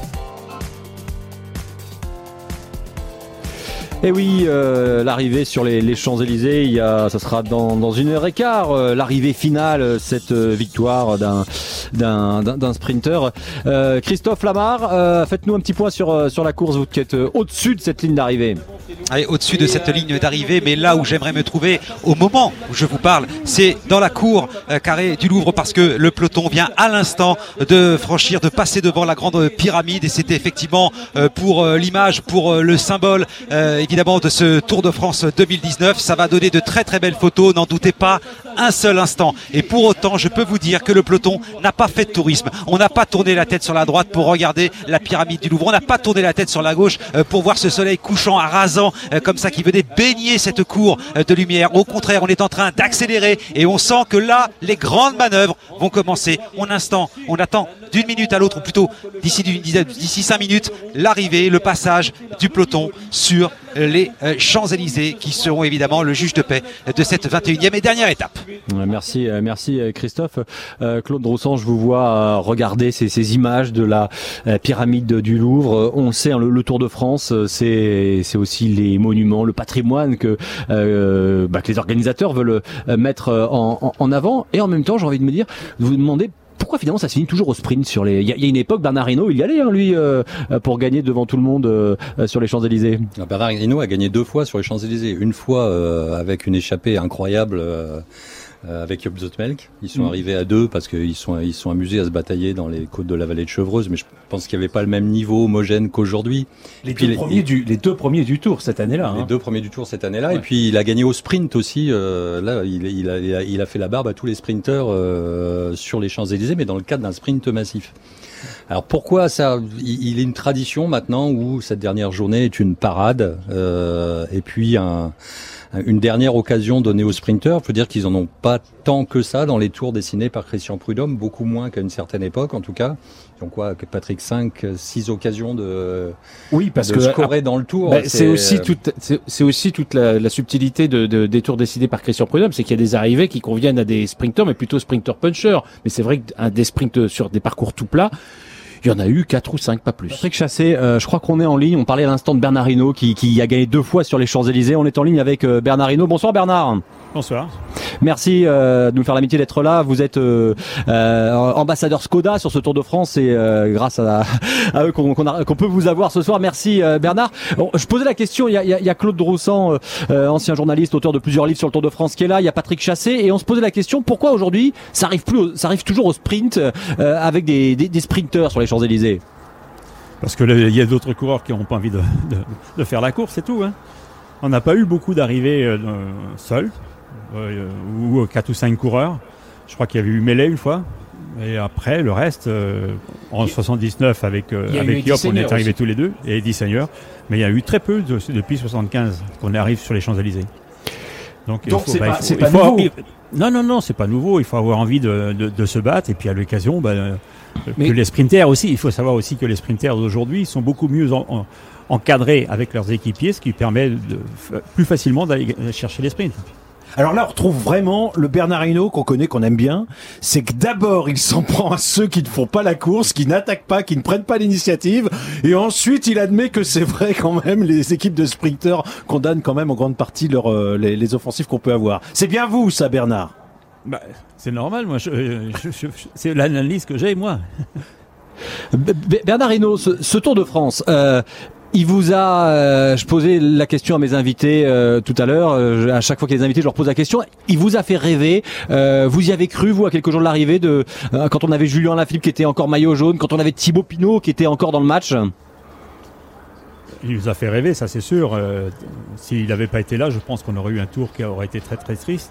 Parce qu'il a osé attaquer à des endroits où personne ne l'attendait. Il a fait un superbe contre-la-montre. Il a porté le maillot jaune le plus longtemps possible. Mais après, de savoir, quand on sait exactement les deux dernières étapes euh, qui leur ont été proposées, je pense que c'était très difficile pour lui d'aller jusqu'au bout. Mais euh, peut-être qu'il aurait pu être sur le podium et ça l'a lâché un peu euh, juste au dernier moment. Quoi. Eh, Est-ce que c'est une question qui vous est posée régulièrement, mais est-ce que ça vous pèse d'être le dernier Français vainqueur d'un Tour de France en 85 Surtout que là, euh, une partie des suiveurs se sont dit, bah, on a peut-être trouvé un successeur à Bernard Hinault. Ça me pèse pas, je vis avec, c'est tout. Et j'attends euh, avec beaucoup d'impatience que, quelqu'un prenne ma place. Et est-ce que vous pensez, est-ce que vous diriez que euh, les Français ont quand même raté une grosse occasion euh, cette année, ou au contraire vous dites non, non, non, euh, c'est que partie remise? J'espère que c'est que partie remise, mais bon, euh, ce qui s'est passé avec le, le- le coureur qui, en- qui a le maillot jaune, Bernal, euh, je pense qu'on est parti pour un, un long bail, et ça, ça va être difficile pour nous de, de pouvoir euh, lui, lui prendre son maillot, ou alors il faudra qu'il soit pas présent au, au départ d'un tour. Mais Oui, il y parce a toujours gagne- un autre. Et puis attention, il y a, a d'autres pays qui arrivent. euh, on a le, le petit Belge euh, euh, qui va super Remco bien. Et- Remco ouais.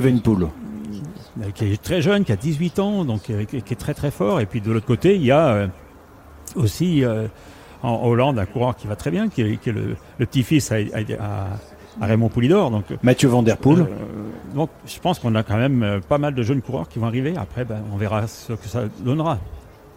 Euh, Bernard Hinault, les- du côté des Français, il y a aussi des jeunes qu'on a vu. On a vu David Godu qui était le lieutenant en montagne euh, de, de Thibaut Pinot. Euh, euh, il y a Elie Gébert euh, qui est lieutenant de Warren Il Barguil. y a Valentin Madouas Ma- Valentin également, Madouas. Qui, qui a fait le Giro, qu'on n'a pas vu sur le Tour de France évidemment cette année, mais qui est de la même génération que, que David Godu.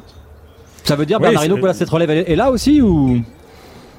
Ben, elle est là, ça c'est sûr et certain. On ne peut pas dire le contraire, mais est-ce que ce sera eux qui vont prendre le, le maillot jaune Ça c'est autre chose, parce que je crois qu'ils ont euh, un- une petite lagune tous. Euh, C'est le contre-la-montre, et quand on n'est pas très bon contre la montre, ben, on ne peut pas gagner le tour. Ou alors il faut, un, et il faut être un attaquant et, et- et prendre des risques en sachant qu'on peut tout perdre euh, ou tout gagner. Bernard Hinault, euh, dernière question. euh, C'était le, centenaire du, maillot jaune. Euh, et au début du tour, euh, Christian Prudhomme avait dit, alors il avait cité Eddy Merckx parce que parce qu'on était à Bruxelles, il avait dit au peloton, inspirez-vous de ce qu'a fait Eddy Merckx. Est-ce que vous diriez que le peloton s'est inspiré un petit peu de cette folie qu'on connaissait chez Eddy Merckx, de ces coups plein de panache qu'on a connus aussi chez vous, ou c'est uniquement parce qu'il y a eu Julien Alaphilippe sur ce Tour de France? Tout simplement parce qu'il y a Julien à la Philippe, c'est tout. Hein, parce que je pense pas que les autres ont, ont fait vraiment de, de, de grosses grosses bagarres. euh, dès qu'il y avait un peu de vent, euh, à la Philippe il a- en a profité. Je pense pas que les autres l'auraient fait. Merci Bernard Hinault. Et dès demain matin, vous retournez euh, chez vous, j'imagine, euh, en. Bretagne. Bien sûr. Allez, bonsoir. Merci, bonne soirée. Merci Bernard Hinault. Euh, et on va peut-être, euh, juste après, on fera un point avec la, la moto de Marguerite Lefebvre. On retrouve dans un instant Axel May en direct du Tour de France pour faire le point sur cette dernière étape. Très belle soirée sur Europe 1.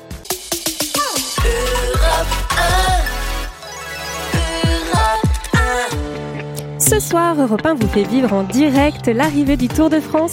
Axel Mel, c'est à vous. Eh oui, il y a quelques instants, on était avec euh, Bernard Hinault et je remercie hein, Charlotte Moreno d'avoir assuré la liaison euh, technique euh, depuis le haut des Champs-Élysées où se trouvait euh, le quintuple vainqueur du, Tour de France. Marguerite Lefebvre, vous êtes toujours sur, sur la moto Europe 1, bien sûr. Ça commence à accélérer du côté du peloton alors qu'on entre sur les Champs-Élysées? Ah oui, clairement, accélération euh, des coureurs, euh, qui sont entrés il y a quelques minutes sur ce circuit final des Champs-Élysées, un circuit retapissé par les drapeaux colombiens. Euh, il y a des supporters d'Egan Bernal absolument partout ici.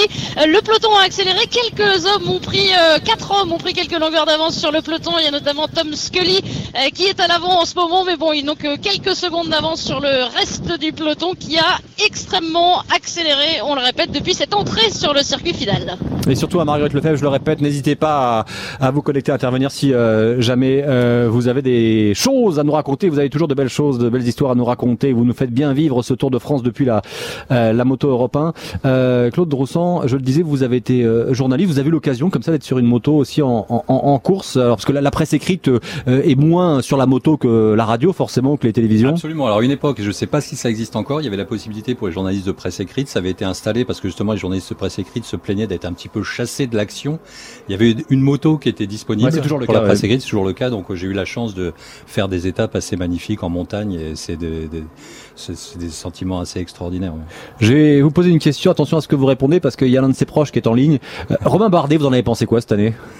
Je pense que ça doit être très très difficile pour Romain dans sa tête, pour lui avec l'investissement qu'il a dans le, pour le Tour de France, de passer complètement à côté quand même, même si à la, à la sortie a ce maillot à poids euh, qui, qui quand même euh, qui n'est qu'une maigre, très maigre consolation pour lui. Je pense qu'il a vécu euh, des moments très difficiles sur ce Tour, mais il a été euh, comme d'habitude d'une extrême intelligence, d'une extrême lucidité quand il a dit euh, au moment de sa pire défaillance, quand il a dit je vais pas faire comme si rien ne s'était passé, on va remettre beaucoup de choses en question et tout ça.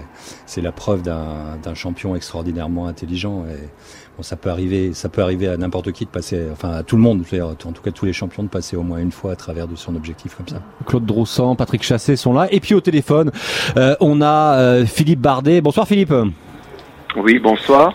Papa de, de Romain, vous étiez venu euh, nous voir dans le studio lorsqu'on euh, le tour a fait étape à, à Brioude chez euh, chez vous. Ce Tour de France, avant Brioude, on savait pas trop où en était Romain, on le sentait un peu en retrait. Après, il y a eu cette défaillance à laquelle faisait allusion Claude Droussan. Et puis, et puis, ce maillot à poids, est-ce que c'est une mec consolation ou au contraire? Moi, j'ai quand même l'impression, je l'ai entendu juste après cette défaillance où il, il était, on avait l'impression qu'il était déprimé, le, votre fils. Et puis, quand il a eu ce maillot à poids, il était tout sourire.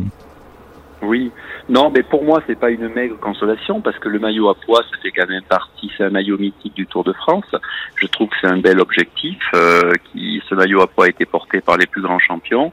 Et bon, moi, je suis pas déçu par le Tour de Romain parce que je trouve que bon, ça, comme disait Monsieur Droussan, ça arrive à tout le monde de ça arrive à tout le monde de coincer, c'est pas grave du tout, c'est que ce n'est que du sport. Bon, on peut pas toujours être au top niveau.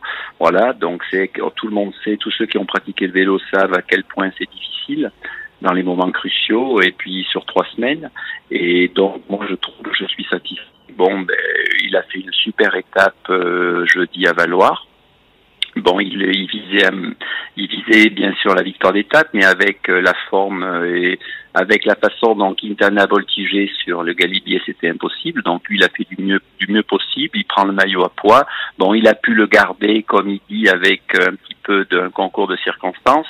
Bon, c'est très bien pour lui. Je suis très heureux pour lui. Et, Philippe Bardet, est-ce que euh, Romain laissait entendre, avant d'avoir le maillot à poids, lorsqu'il a perdu euh, euh, beaucoup de temps, qu'il s'est retrouvé loin du, général, il disait, il faudra peut-être que je revoie ma préparation, ma manière d'agir, et, on a presque le sentiment qu'il laissait entendre qu'il pourrait se, je sais pas, se consacrer au Tour d'Italie la saison prochaine plutôt qu'au Tour de France. Alors, je sais pas du tout pour euh, concernant euh, le Tour de France. Bon, c'est sûr qu'il reviendra sur le Tour de France, mais bon, pour ma, moi, je souhaite qu'il aille sur le Giro aussi, passer une course magnifique. Donc, euh, ce serait dommage qu'au cours de sa carrière, il ne s'aligne jamais sur le Giro. Et lui, d'ailleurs, a très envie d'aller sur le Giro aussi. Donc, ce sera une, une nouvelle expérience et une belle expérience, j'espère. Et quand vous voyez ce qui est arrivé à, à, à Thibaut Pinot, euh, quand on voit ce qui arrive aussi à, à, Romain Bardet, qui était désigné au début de ce Tour de France comme l'un des favoris pour le classement euh, général, Thibaut Pinot euh, qui était encore euh, dans le match, comme dit son manager Marc Madio, juste avant deux étapes cruciales dans, dans, dans les Alpes, vous vous dites, bah oui, c'est vraiment un sport extrêmement difficile, cruel, ce, ce cyclisme? Oui, tout à fait. J'étais extrêmement triste euh, pour Thibaut parce que parce que vraiment, je trouve que le sort euh, fait que c'est c'est cruel effectivement. Et, euh, et, bon, je lui souhaite vraiment de de, de se refaire, de se de, de, de, retrouver vraiment la motivation et puis de de rebondir dès 2020, comme j'ai pu le lire, parce que bon, quand on se met à sa place, c'est vraiment une déception terrible. Et voilà, c'est sûr que c'est c'est c'est le mauvais sort quoi. C'est bon un coup de un coup de guidon dans la sur la cuisse qui fait que alors qu'il a il affiché une forme exceptionnelle, c'est vraiment c'est cruel. Voilà, je crois que c'est le mot qui convient. Au niveau psychologique, parce qu'au niveau physique, il sera vite rétabli, mais au niveau psychologique, bon, c'est vrai, c'est vraiment très difficile. Donc je lui souhaite de rebondir au plus au plus vite pour lui et pour le cyclisme français. Patrick Chassé. Oui, et pour en revenir à, à, à Romain, euh, dont, dont l'impact psychologique de ce tour euh, n'est sûrement pas négligeable non plus, est-ce que quand il parle de remettre en à plat un certain nombre de, de choses. Est-ce que, est-ce que vous imaginez dans quelle direction justement, euh, quelle direction ça peut prendre dans les dans les mois à venir? On rappelle qu'il restera bien sûr dans cette équipe AG2R la mondiale, bien mais sûr, bien mais, sûr, mais bien sûr. Qu'est-ce que, qu'est-ce que, alors vous n'êtes pas dans cette équipe, hein, je suis pas en train de vous demander de nous, de nous livrer des, des secrets d'alcôve, mais connaissant votre fils, qu'est-ce qu'il peut avoir envie de changer? Son programme? Son entourage, Ben, euh, sa méthode d'entraînement Au niveau de la préparation, après, vous savez, euh, il y a des paramètres qu'il ne maîtrise pas. Lui, il a beau être au top de sa préparation, bon, après, euh, c'est pas, c'est, un- ce sont des êtres humains, les sportifs de haut niveau, donc on n'est pas à l'abri d'une défaillance physique et parfois aussi peut-être psychologique, je sais pas. Mais bon, ce qu'il faudrait, c'est qu'il change un peu. Ça fait des années qu'il est sur le même schéma de, de course depuis le début de saison, à savoir bon classique, Dauphiné, Tour de France. Bon, c'est vrai que par exemple aller préparer le Giro, ça changerait, ça changerait un peu son programme et je pense que ça lui apporterait de la fraîcheur. euh, euh, dans, de, de- dans le fait de renouveler un petit peu son de renouveler de, de, de faire une nouvelle saison avec de nouveaux objectifs.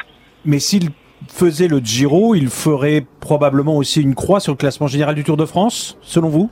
Alors là, je sais pas du tout, je sais pas du tout. Moi, je pense qu'il est difficile, c'est un avis personnel.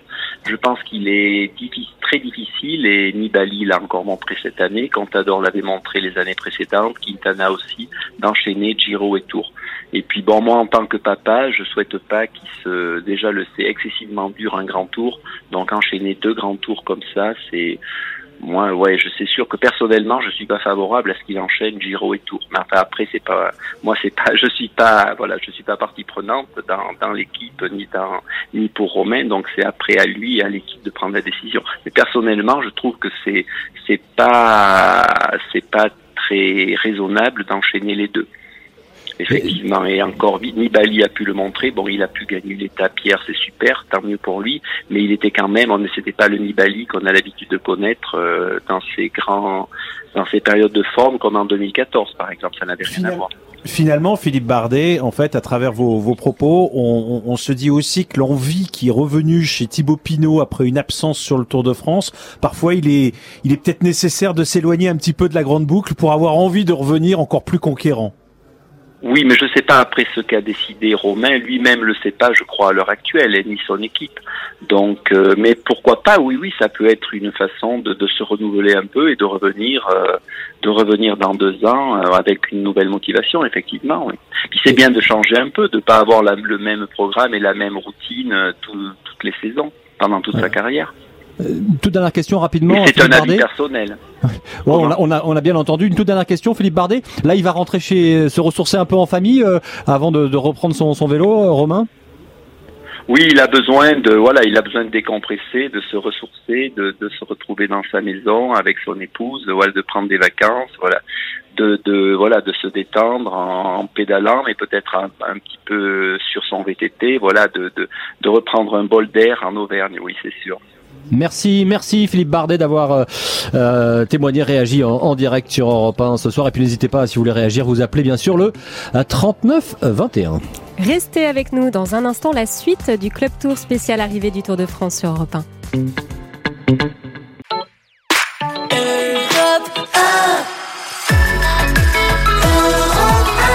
Le Club Tour avec Deconinck, fenêtre, porte, volet, terrasse composite. Plus d'infos sur deconinck.fr.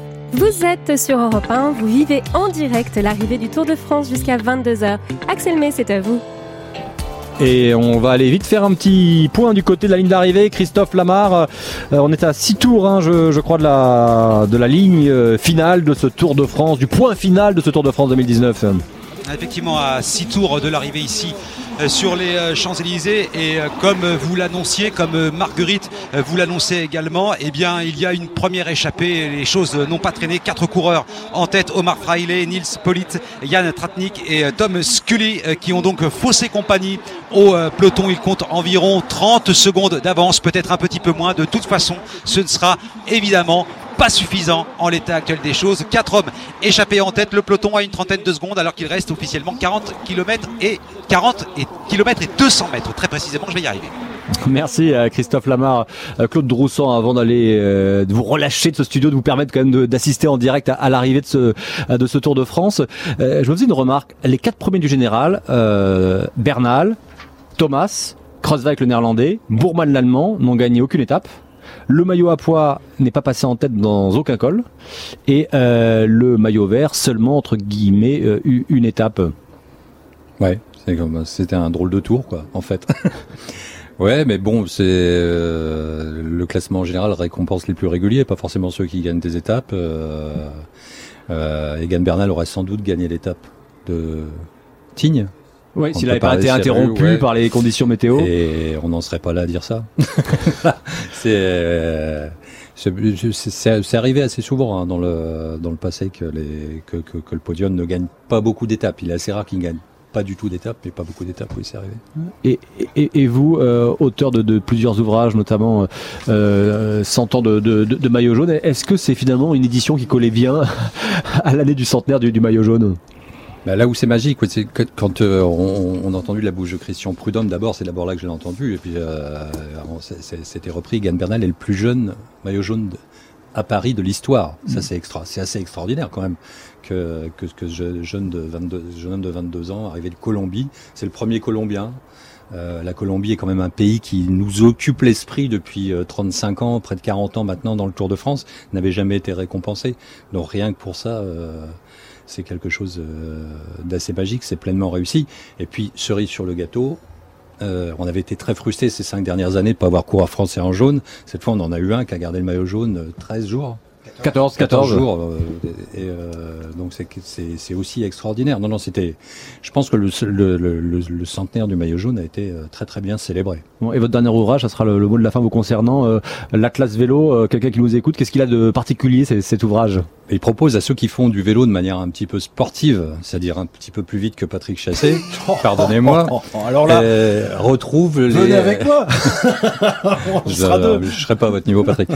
Euh, retrouve euh, partout en France euh, des itinéraires tout tracés. Il suffit de, euh, de, de- de télécharger sur son compteur le, le lien qui propose l'itinéraire et de se laisser guider par GPS. Ce sont 250 des plus beaux parcours euh, qu'on puisse faire en France euh, avec un vélo sur la route. Et franchement, on a vraiment l'impression, parce que euh, tu vois, je suis pas rancunier. hein. on a vraiment l'impression que, ça, que Claude les a tous faits.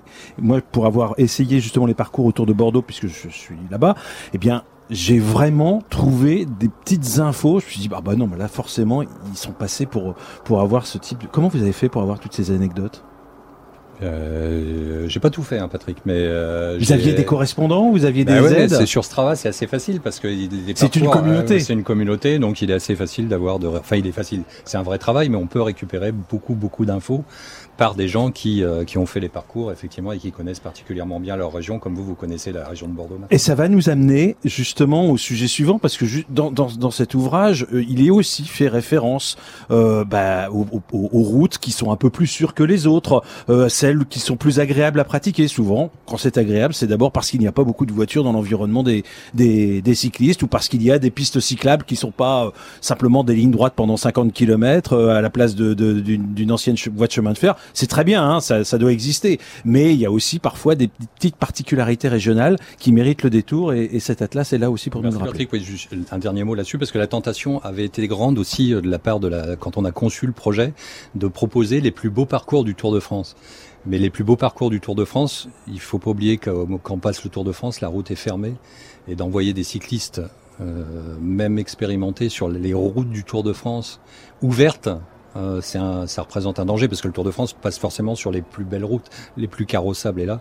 Mais cet Atlas Strava propose des chemins de traverse qui sont un petit peu plus astucieux et surtout plus, euh, plus en sécurité. Eh ben ça tombe bien parce qu'on va merci Claude Droussan d'être venu et puis je vous laisse aller donc regarder en, en direct euh, l'arrivée du, du Tour de France. Euh, ça tombe bien parce qu'on on va parler de ce cyclisme au quotidien, du, de- du cyclisme euh, de, de Monsieur et Madame euh, tout le monde, oserais-je dire, avec Emmanuel Barbe, délégué interministériel à la sécurité routière. Bonsoir. Bonsoir. Euh, je veux dire expliquer précisément pourquoi vous êtes là parce que euh, sur le Tour de France il y a une opération euh, qui s'appelle la route se partage. L'objectif c'est de sensibiliser les conducteurs et les cyclistes à un meilleur partage de de la route. Euh, C'est Thierry Baudet d'ailleurs qui est le coordinateur hein, euh, de cette campagne sur ce Tour de France et puis Olivier euh, Schneider. euh, vous êtes président de la Fédération française des usagers de c'est dur à dire hein, usagers de la bicyclette, la FUB qui agit pour apporter des réponses. Ça c'est ce qui est écrit sur votre site internet, des réponses concrètes aux préoccupations quotidiennes des cyclistes et promouvoir l'usage du vélo comme mode de déplacement, ce qu'a fait tout ce Tour de France Patrick Chassé. On, on aura l'occasion de- d'en d'en parler. Euh, et Emmanuel Barbe, quand vous entendez Juste avant, Oui. que tu- juste avant que vous continuez, une, une précision. Et puis en toile de fond, il y a cette loi mobilité euh, qui est intervenue récemment et qui va peut-être changer un petit peu le, paysage euh, pour les cyclistes, notamment, même si la loi est beaucoup plus large, évidemment, que, simplement le, paysage des usagers de la bicyclette. Déjà, Emmanuel Barbe, est-ce que les euh, retours, les premiers retours que vous avez sur cette opération, c'est pas la première année qu'il y a cette opération La route se partage qui est menée sur le Tour de France, sont bons ces retours? Alors, on a eu beaucoup de visites sur euh, les stands. Dans chaque étape, il y avait des personnels des préfectures qui s'occupent de sécurité routière qui étaient présents. Donc, ils ont vu euh, près de 15 000 personnes. Donc, c'est à la fois beaucoup et, pas beaucoup, mais surtout le message est passé sur la caravane. Un message assez simple, c'est que quand on est en, voiture, pour euh, dépasser un cycliste, il faut s'écarter, il faut lui laisser, dit le code de la route, 1m50, le plus possible, il faut lui laisser. Donc, une règle méconnue, c'est qu'on peut mordre la ligne blanche pour doubler un, un- un cycliste. Et c'est vraiment le but premier que nous essayons de faire passer à travers cela. Et puis sur ces stands, vous savez, le Tour de France, c'est une atmosphère très bon enfant. Les gens sont très réceptifs, le public est très réceptif. On a aussi passé beaucoup d'autres messages de sécurité. Mais en tout cas, le but ici, c'est bien de dire que euh, un cycliste, c'est un usager vulnérable. Et quand on est automobiliste, eh bien, il faut vraiment qu'on y soit très très attentif. Je pense que le message passe. Le Tour de France nous aide beaucoup. On a aussi des messages, des petits animatiques sur euh, sur France 2. Et euh, c'est vraiment le, le, le bon moment, je pense, pour pour arriver à, à- à véhiculer une culture de sécurité qui est très présente chez les organisateurs, hein, pour qui c'est une obsession qu'il n'y ait pas d'accident sur le tour. Et donc vraiment, il n'y a pas de meilleur endroit pour cela. Mais vous- êtes conscient qu'on est au début de l'histoire quand même, parce que euh, je suis pas le seul usager de la route pendant le Tour de France euh, d'une route ouverte à la circulation, mais euh, pour en avoir fait l'expérience très récemment, euh, sur 10 voitures qui vous doublent, il y en a 9 qui sont pas à 1 mètre, qui sont plutôt à entre 30 et, et 40 cm de vous. Ligne blanche ou pas ligne blanche d'ailleurs. Vous avez tout à fait raison. Euh, il faut vraiment euh, euh, que cette connaissance s'améliore. On fait vraiment du mieux qu'on peut. Euh, mais c'est euh, la route se partage, c'est un très beau nom en fait, parce que c'est l'idée qu'on est sur le même endroit et qu'on doit le partager. Petit à petit, l'oiseau fait son nid. Euh, ça fait la quatrième fois qu'on est sur le tour. On va continuer. Le message est passé sur d'autres euh, manifestations. Le Tour de France, c'est pas à vous que je vais dire que c'est une manifestation euh, populaire où il y a des millions de gens qui voient ce message. Donc moi, j'y crois beaucoup et euh, il faut il faut continuer. Mais vous avez raison. Je pense que c'est pas marrant tous les jours de faire du vélo sur nos routes. Allez, un, petit détour par la case publicitaire et puis on, va continuer à parler de, ce cyclisme au, quotidien avec nos invités. Vous vivez en direct l'arrivée du Tour de France. Réagissez à l'émission sur les réseaux sociaux avec le hashtag Europe 1 et sur europe1.fr. On retrouve Axel May dans un instant. Europe 1. Europe 1. Jusqu'à 22h, suivez en direct la dernière étape du Tour de France avec Axel May. C'est à vous Axel May. Et nous sommes euh, toujours dans ce studio européen installé euh, à côté des Champs-Élysées, du côté du pavillon Gabriel, pour ceux qui connaissent euh, la géographie des, des, des Champs-Élysées. Patrick Chassé est là, Emmanuel Barbe, délégué interministériel à la sécurité routière, et puis Olivier Schneider, qu'on n'a pas encore entendu, mais qui va s'exprimer dans un instant, euh, président de la Fédération française des usagers de la bicyclette. Euh, le Tour de France, effectivement, c'est quand même particulier. Est-ce que vous, vous vous constatez parfois des, des- vous avez des soucis Je sais pas, vous- le, le Tour de France, vous, vous y avez été là Vous avez vu les étapes? Tout à fait, oui. J'ai fait euh, Toulouse-Bagnères et j'ai été au grand départ à Bruxelles. Ouais. Et quand on voit que les routes sont fermées très tôt, souvent c'est soit on y va à pied, soit on y va euh, avec son vélo sur les étapes? Ah, beaucoup de gens y vont à vélo. On voit beaucoup de vélos le long des routes euh, de, de- de spectateurs, mais surtout ça fait rêver de pouvoir faire du vélo dans de telles conditions comme le font les coureurs. C'est vrai que, comme le disait Patrick il y a un instant, euh, le- le- euh, tous les jours, quand on a les voitures qui nous frôlent, c'est un peu moins, drôle. Ça gâche le plaisir, alors que le, vélo, c'est très agréable, bon pour la santé, bon pour la planète. Là, euh, Christophe Lamar, lui, il est sur la ligne d'arrivée et évidemment la route est, fermée sur les, Champs-Élysées. Euh, on se rapproche petit à petit, mais même d'ailleurs euh, assez vite, hein, ils ont accéléré là les, les, coureurs, Christophe Lamar. Et notamment euh, l'équipe euh, Lotto Soudal qui mène euh, le train. Euh, 15 secondes euh, d'avance pour les quatre hommes de tête. Omar Fraile, Nils Polit, Yann Tratnik et Tom Scully. 15 secondes d'avance et un peloton qui revient effectivement à toute allure. On roule à près de 65 km heure dans la descente des Champs-Élysées qui vous amène évidemment vers la place de la Concorde. Il est probable que cette échappée n'ira pas au bout en l'état. Quatre hommes avec 15 secondes d'avance sur le peloton. Les coureurs cyclistes qui sont tous casqués. Tout à l'heure, on avait Bernard Hinault. Lui aussi, Bernard Hinault, c'est de ses combats. euh, mettre un casque lorsqu'on fait du vélo et pas seulement. euh, euh, Aujourd'hui, c'est jusqu'à 12 ans que c'est obligatoire. Ensuite, c'est comme on souhaite. Sur les courses professionnelles, c'est évidemment obligatoire. Olivier Schneider, vous, au, sein de votre fédération française des usagers de la bicyclette, vous dites ça, vous faites passer ce message? Alors, on, a une position assez mitigée sur le casque. Évidemment, le casque réduit les blessures. Par contre, euh, avoir l'illusion que juste en mettant tous un casque, ça va régler entièrement le, problème, pour nous, c'est une euh, euh, fausse bonne idée. Donc, nous sommes contre toute obligation. On pense qu'il faut avant tout améliorer les infrastructures et aussi l'apprentissage initial et continu du vélo et le partage de la route. Et après, c'est aux cyclistes de jauger les risques qu'ils prennent. Là, les coureurs, ils sont en moyenne à plus de 40 km heure et ils font tous les jours euh, plus de 100 km, voire plus de 200. Euh, le cycliste quotidien, quand il fait 2-3 km qu'il y a une piste cyclable, c'est pas le même risque, c'est pas les mêmes vitesses. Et surtout, euh, un, des, un des risques, ce serait que les parents, une fois qu'ils ont mis le casque sur la tête de leurs enfants, qu'ils aient l'illusion que ça y est, leur enfant est en sécurité. Donc évidemment, on ne décourage personne de porter le casque, ce serait absolument absurde.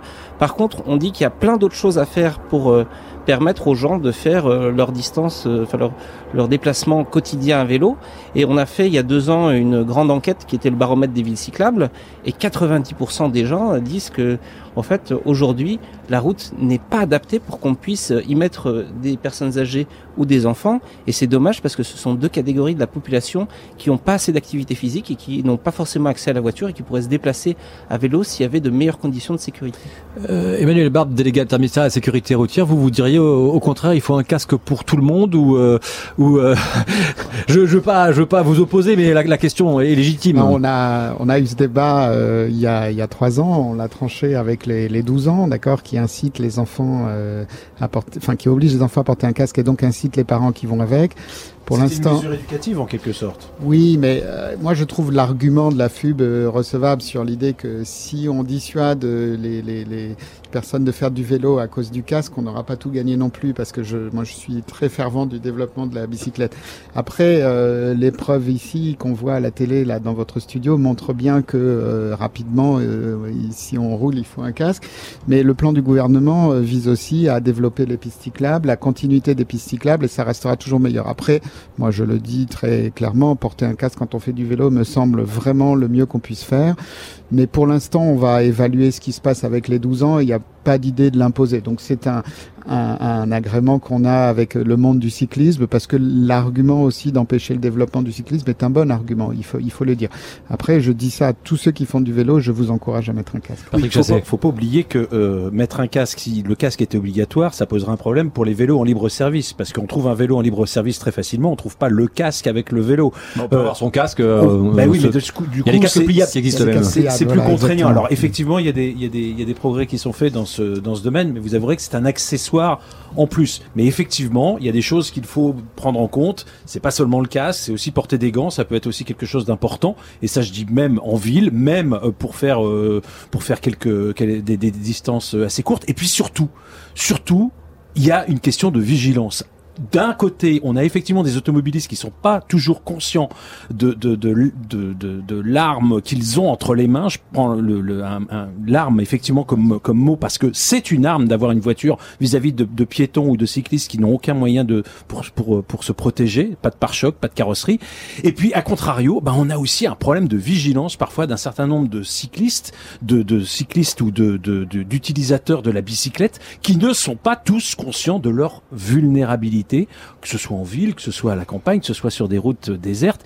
Et moi, ça, ça me surprend souvent. En général, euh, on en prend conscience quand on s'est fait une belle frayeur. En tout cas, moi, je voulais vous dire quand même que euh, roulant, enfin étant souvent en Paris, je, je trouve que le port du casque progresse. Et euh, donc, je crois que ça va se faire tout seul, un peu comme ça s'est fait au ski. Et pour l'instant, je, je le répète, le gouvernement n'est pas du tout dans l'idée d'imposer le, le casque au- au- au-delà de 12 ans. Après, ce qu'on voit, c'est que souvent, les parents sont obligés d'acheter un casque, tout simplement parce que leurs enfants euh, leur disent, sinon, moi, je mets pas le mien. Voilà. Donc ça, ça progresse bien.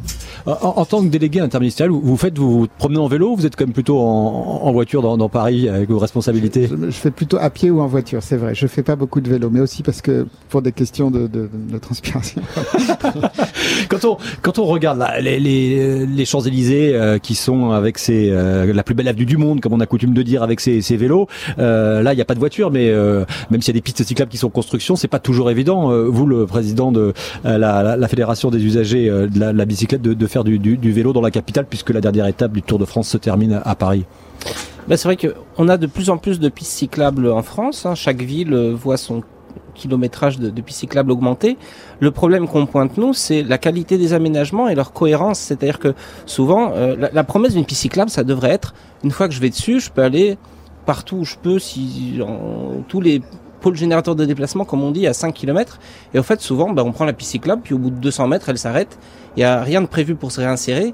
Et donc, le, le vrai problème, c'est qu'il y a a besoin d'un système vélo. C'est-à-dire que pas uniquement de plus en plus de pistes cyclables, mais que ça fasse des réseaux cohérents et que, en gros, on puisse euh, atteindre toutes nos destinations qui sont assez proches à vélo en suivant le même niveau de, de qualité. Ça ne veut pas dire qu'on a besoin de pistes cyclables dans chaque rue, vu qu'il y a des rues euh, tranquilles qui n'ont pas à- vocation. À Paris, c'est la tendance de mettre des pistes cyclables dans toutes les rues. Non, pas dans les, Non. pas dans les petites rues. Pas Pas dans dans même, les- c'est même en sens unique, même en sens inverse. Bah oui, justement, c'est c'est l'alternative. Non mais euh, par contre, en effet, il faut que chaque rue devienne cyclable. Donc c'est soit en baissant le trafic, soit en baissant la vitesse des voitures, soit en permettant justement le partage avec une infrastructure dédiée. Finalement, là, on va systématiser l'apprentissage de la mobilité à vélo euh, en école primaire, euh, donc pour des enfants de 12 ans. Tant que vous n'êtes pas prêt à mettre votre fille de 12 ans ou votre maman de 70 ans sur l'aménagement cyclable, c'est qu'il est perfectible et c'est le jour où on pourra les mettre partout que l'usage du vélo va entre guillemets exploser. Vous pouvez pas savoir à quel point Olivier Schneider, ce que vous dites euh, est parlant probablement pour euh, vous, vous le savez, mais pour les auditeurs peut-être pas parlant pour les usagers. Et quand vous dites effectivement que ça ne suffit pas de faire des kilomètres de pistes cyclables, je citerai pas cette ville où nous sommes passés cette année pendant le Tour de France. Mais c'était c'était un crève-cœur parce qu'effectivement on voyait qu'il y avait une volonté euh, municipale d'avoir construit un tas de pistes cyclables, mais visiblement par des gens qui ne devaient pas souvent monter sur un vélo. Je le dis, c'est un jugement de valeur, j'en sais rien à vrai dire. Mais je- moi qui l'ai utilisé, alors il se trouve que cette ville, j'y suis passé trois fois pendant le Tour de France, donc le hasard de- des parcours du Tour. Et je me disais mais c'est pas possible, il y a pas un panneau, il y a pas une explication, il y a une piste cyclable qui se termine sur un trottoir, on se retrouve face aux piétons, on nous indique pas qu'il faut traverser. Bref, une incohérence incroyable. Il continue à faire des travaux, donc j'espère que ça va s'arranger. Et là on se dit effectivement, je veux pas du tout décourager tout le monde, hein, je, notre délégué interministériel qui est juste là à côté, je veux pas le décourager, mais quel travail il y a encore à faire dans ce domaine pour avoir effectivement un, un réseau de pistes cyclables cohérent? Et là je parle que des villes, hein, bien sûr. À l'automne, nous allons refaire notre enquête qu'on a fait il y a deux ans, le baromètre des villes cyclables. On va refaire exactement les mêmes questions pour pouvoir comparer les résultats, mais il y aura une nouveauté. Ce sera en plus indiquer vos trois points noirs prioritaires à résoudre et vos trois axes principaux à aménager.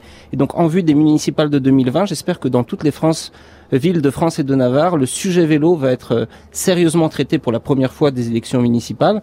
Et donc, que dans toutes les villes, quand on se reverra dans deux, trois ans, il y aura des vrais projets pour créer ce système Patrick, je vélo. vous fais réagir. Juste- Juste un petit détour par Paris, euh, par Paris, par la rue des Cévennes, vous réagissez, puis ensuite on, on- on libérera nos invités quand même pour qu'eux aussi ils aient euh, le loisir d'assister en direct à, à l'arrivée sur les Champs-Élysées de cette dernière étape du Tour de France. 20h49, restez avec nous dans un instant, la suite du Club Tour spécial arrivée du Tour de France sur Europe 1.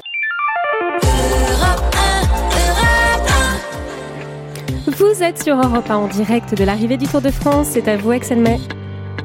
Oui, c'est à moi et ça va bientôt être aussi à Christophe Lamar, peut-être euh, sur la ligne euh, d'arrivée. Christophe, euh, on se rapproche, on se rapproche de cette arrivée sur les Champs-Élysées, de ce point final au Tour de- du Tour de France 2019. Ah, effectivement, quatre tours encore à parcourir et toujours ces euh, quatre hommes en tête qui comptent une trentaine de secondes d'avance, 27 secondes d'avance très précisément euh, sur euh, le peloton qui joue un petit peu à l'élastique hein, avec ces quatre hommes échappés.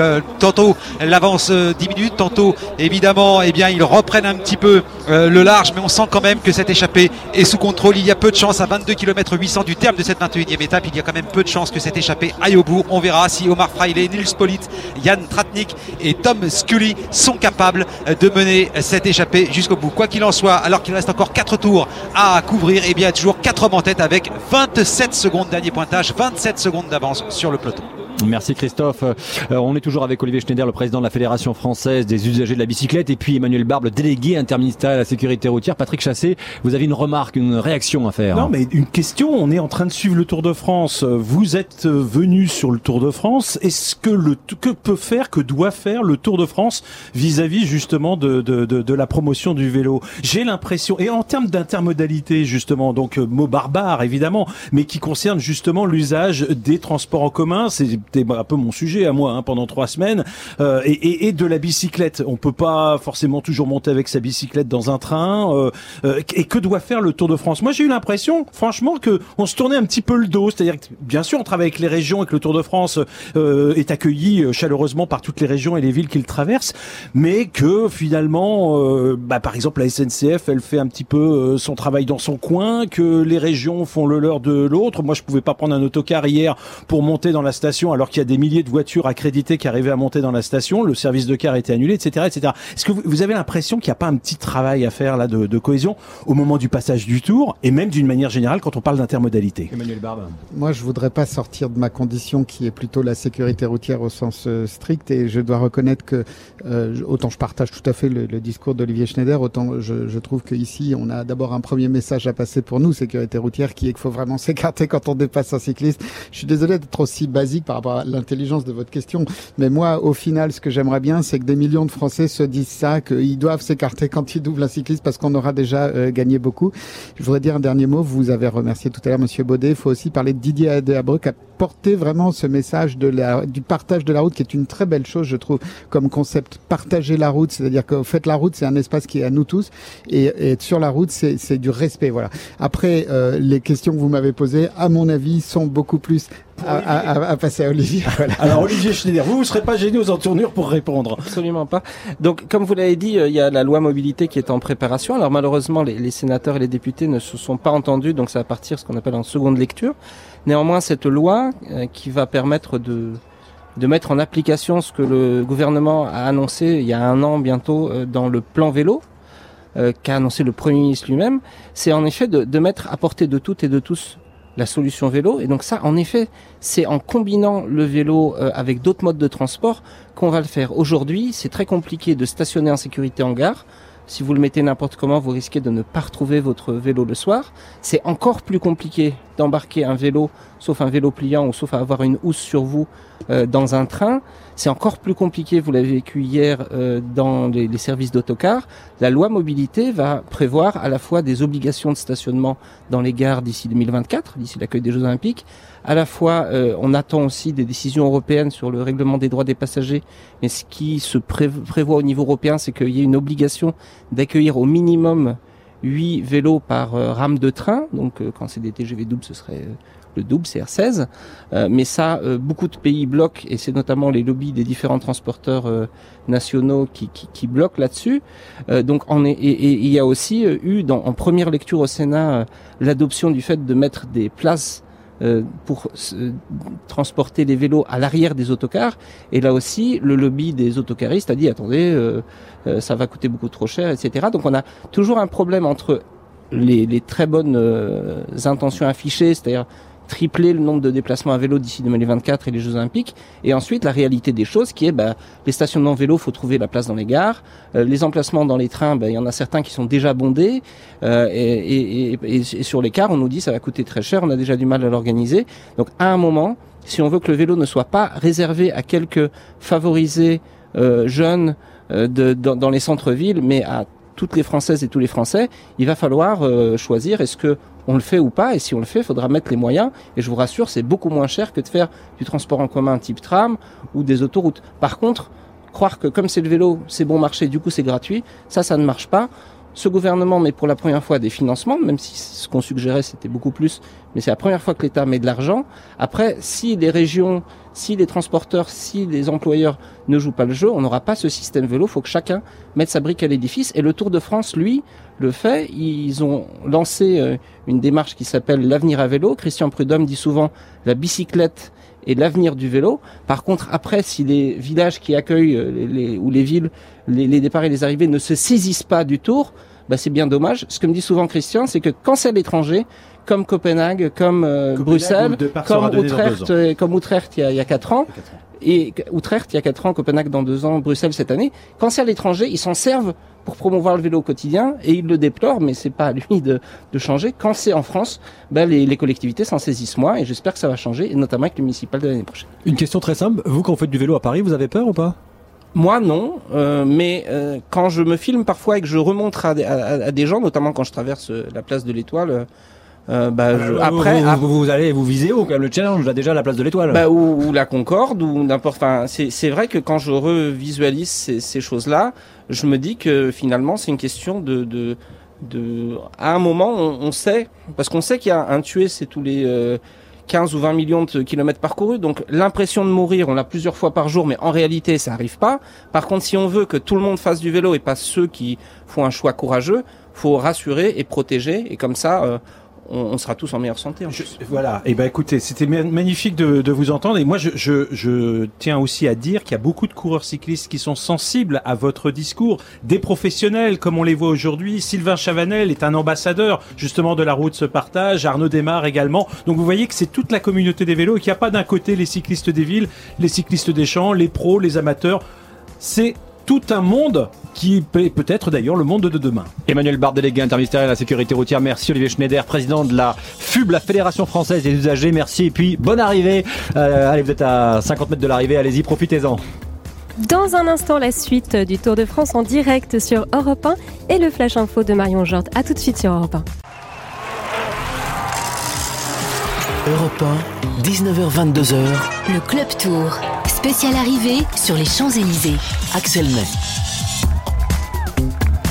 D'ici à l'arrivée sur les, les Champs-Élysées, d'ici allez, un, un quart d'heure, on connaîtra le, le vainqueur de, de, ce, de cette étape. Euh, Le vainqueur du Tour de France, il est connu, c'est Egan euh, Bernal. Euh, Christophe Lamar, les échappés, les deux derniers qui sont en tête là, vont, vont bientôt, je pense, j'imagine, se faire rattraper par le peloton. Ah effectivement parce que le peloton a littéralement euh, mis en route alors qu'il a effectivement avalé notamment euh, Omar Fraile euh, de l'équipe Astana qui vous le savez sur ce tour n'a toujours pas remporté la moindre étape. Ce n'est pas évidemment le cas de Bahreïn Merida emmené par Yann Tratnik qui faisait partie de ces quatre hommes échappés. Il ne reste moins de 10 secondes entre les deux échappés et le peloton qui est en train de rouler à tombeau ouvert notamment emmené par la Lotto Soudal qui espère bien évidemment amener Caleb, Caleb Ewan sur la ligne d'arrivée. Nous n'en sommes pas encore là. Il y a encore deux tours à effectuer. Deux hommes désormais échappés, mais le peloton qui est véritablement euh, pratiquement euh, dans leur, euh, j'allais dire dans leur garde-boue. Il n'y en a pas sur les vélos de course, mais en tout cas qui est vraiment vraiment sur leur talon. Moins de 10 secondes d'écart entre les deux hommes, deux échappés et le peloton. Patrick Chassé, allez, vous voyez qui euh, s'imposer là tout à l'heure? Moi je dis Caleb Ewan. Moi, je pense pas. Pardon hein, de vous contredire, Bah mais il Caleb faut, Ewan, il me paraît un peu léger sur les pavés parisiens. Vous en parliez tout à l'heure. C'est des, pas des pavés très très confortables. Ça va très vite et c'est un, un gabarit assez frêle. Donc euh, c'est pour ça d'ailleurs qu'on pense plutôt à un Dylan Groenewegen qui s'est déjà imposé hein, sur les sur les Champs Élysées. Voilà, moi je citerai plutôt celui-là. Viviani, euh, bon voilà, peut-être pas dit son son dernier mot non plus. Et puis il y en a un qui a jamais gagné, qui veut absolument gagner euh, sur les Champs Élysées. Enfin, ils sont nombreux à vouloir gagner, hein, bien sûr. Mais lui, euh, plus peut-être que les autres, parce qu'il y a vécu beaucoup d'échecs, c'est Peter Sagan. C'est celui qui va endosser le, le maillot vert. Et ce serait évidemment une belle image sur euh, sur les champs avec euh, l'arc de triomphe en contrepoint. Le jeu de mots est, est- facile. Roussel qui est ici en régie voulait pas qu'on le fasse, mais c'est Peter Sagan. C'est pas mal, effectivement. Enfin, c'est pas mal dans le genre de jeu de mots pourri. Oui, effectivement, c'est pas mal.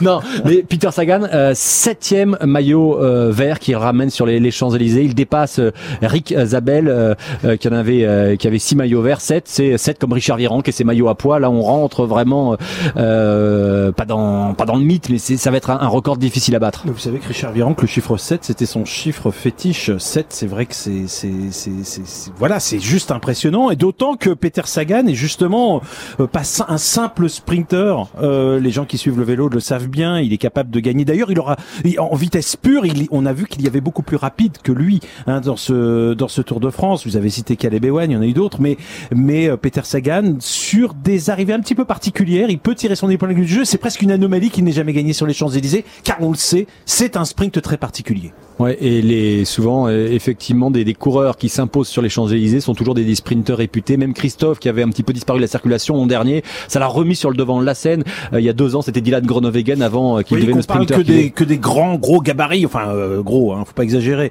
Mais vous voyez des, des, des grosses cuisses, exactement. Hein. Marcel Kittel euh, a gagné. Bon, Cavendish était pas euh, un énorme gabarit et pourtant il a réussi lui à, à gagner quatre fois, il me semble, sur le, le pavé parisien. Donc vous voyez qu'il y a quand même des exceptions à la règle que je viens de, de vous énoncer. Avec euh, beaucoup de, coureurs, euh, de sprinteurs qui sont qui sont quand même pas là hein, sur ce, Tour, de France. On parlait tout à l'heure du Colombien Fernando euh, Gaviria, on parle de Marcel Kittel qui s'interrogeait sur la suite à donner à sa carrière et puis apparemment l'Allemand va, va continuer sa, carrière cycliste.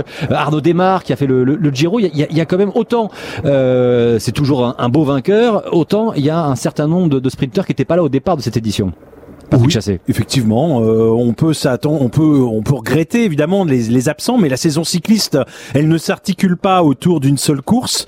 Peut-être qu'il y a encore quelques années, on songeait que le Tour de France était écrasé toutes les autres épreuves. C'est probablement un peu moins le cas. Et puis, il y a aussi une hyperspécialisation des équipes. On peut pas poursuivre 36 objectifs à la fois.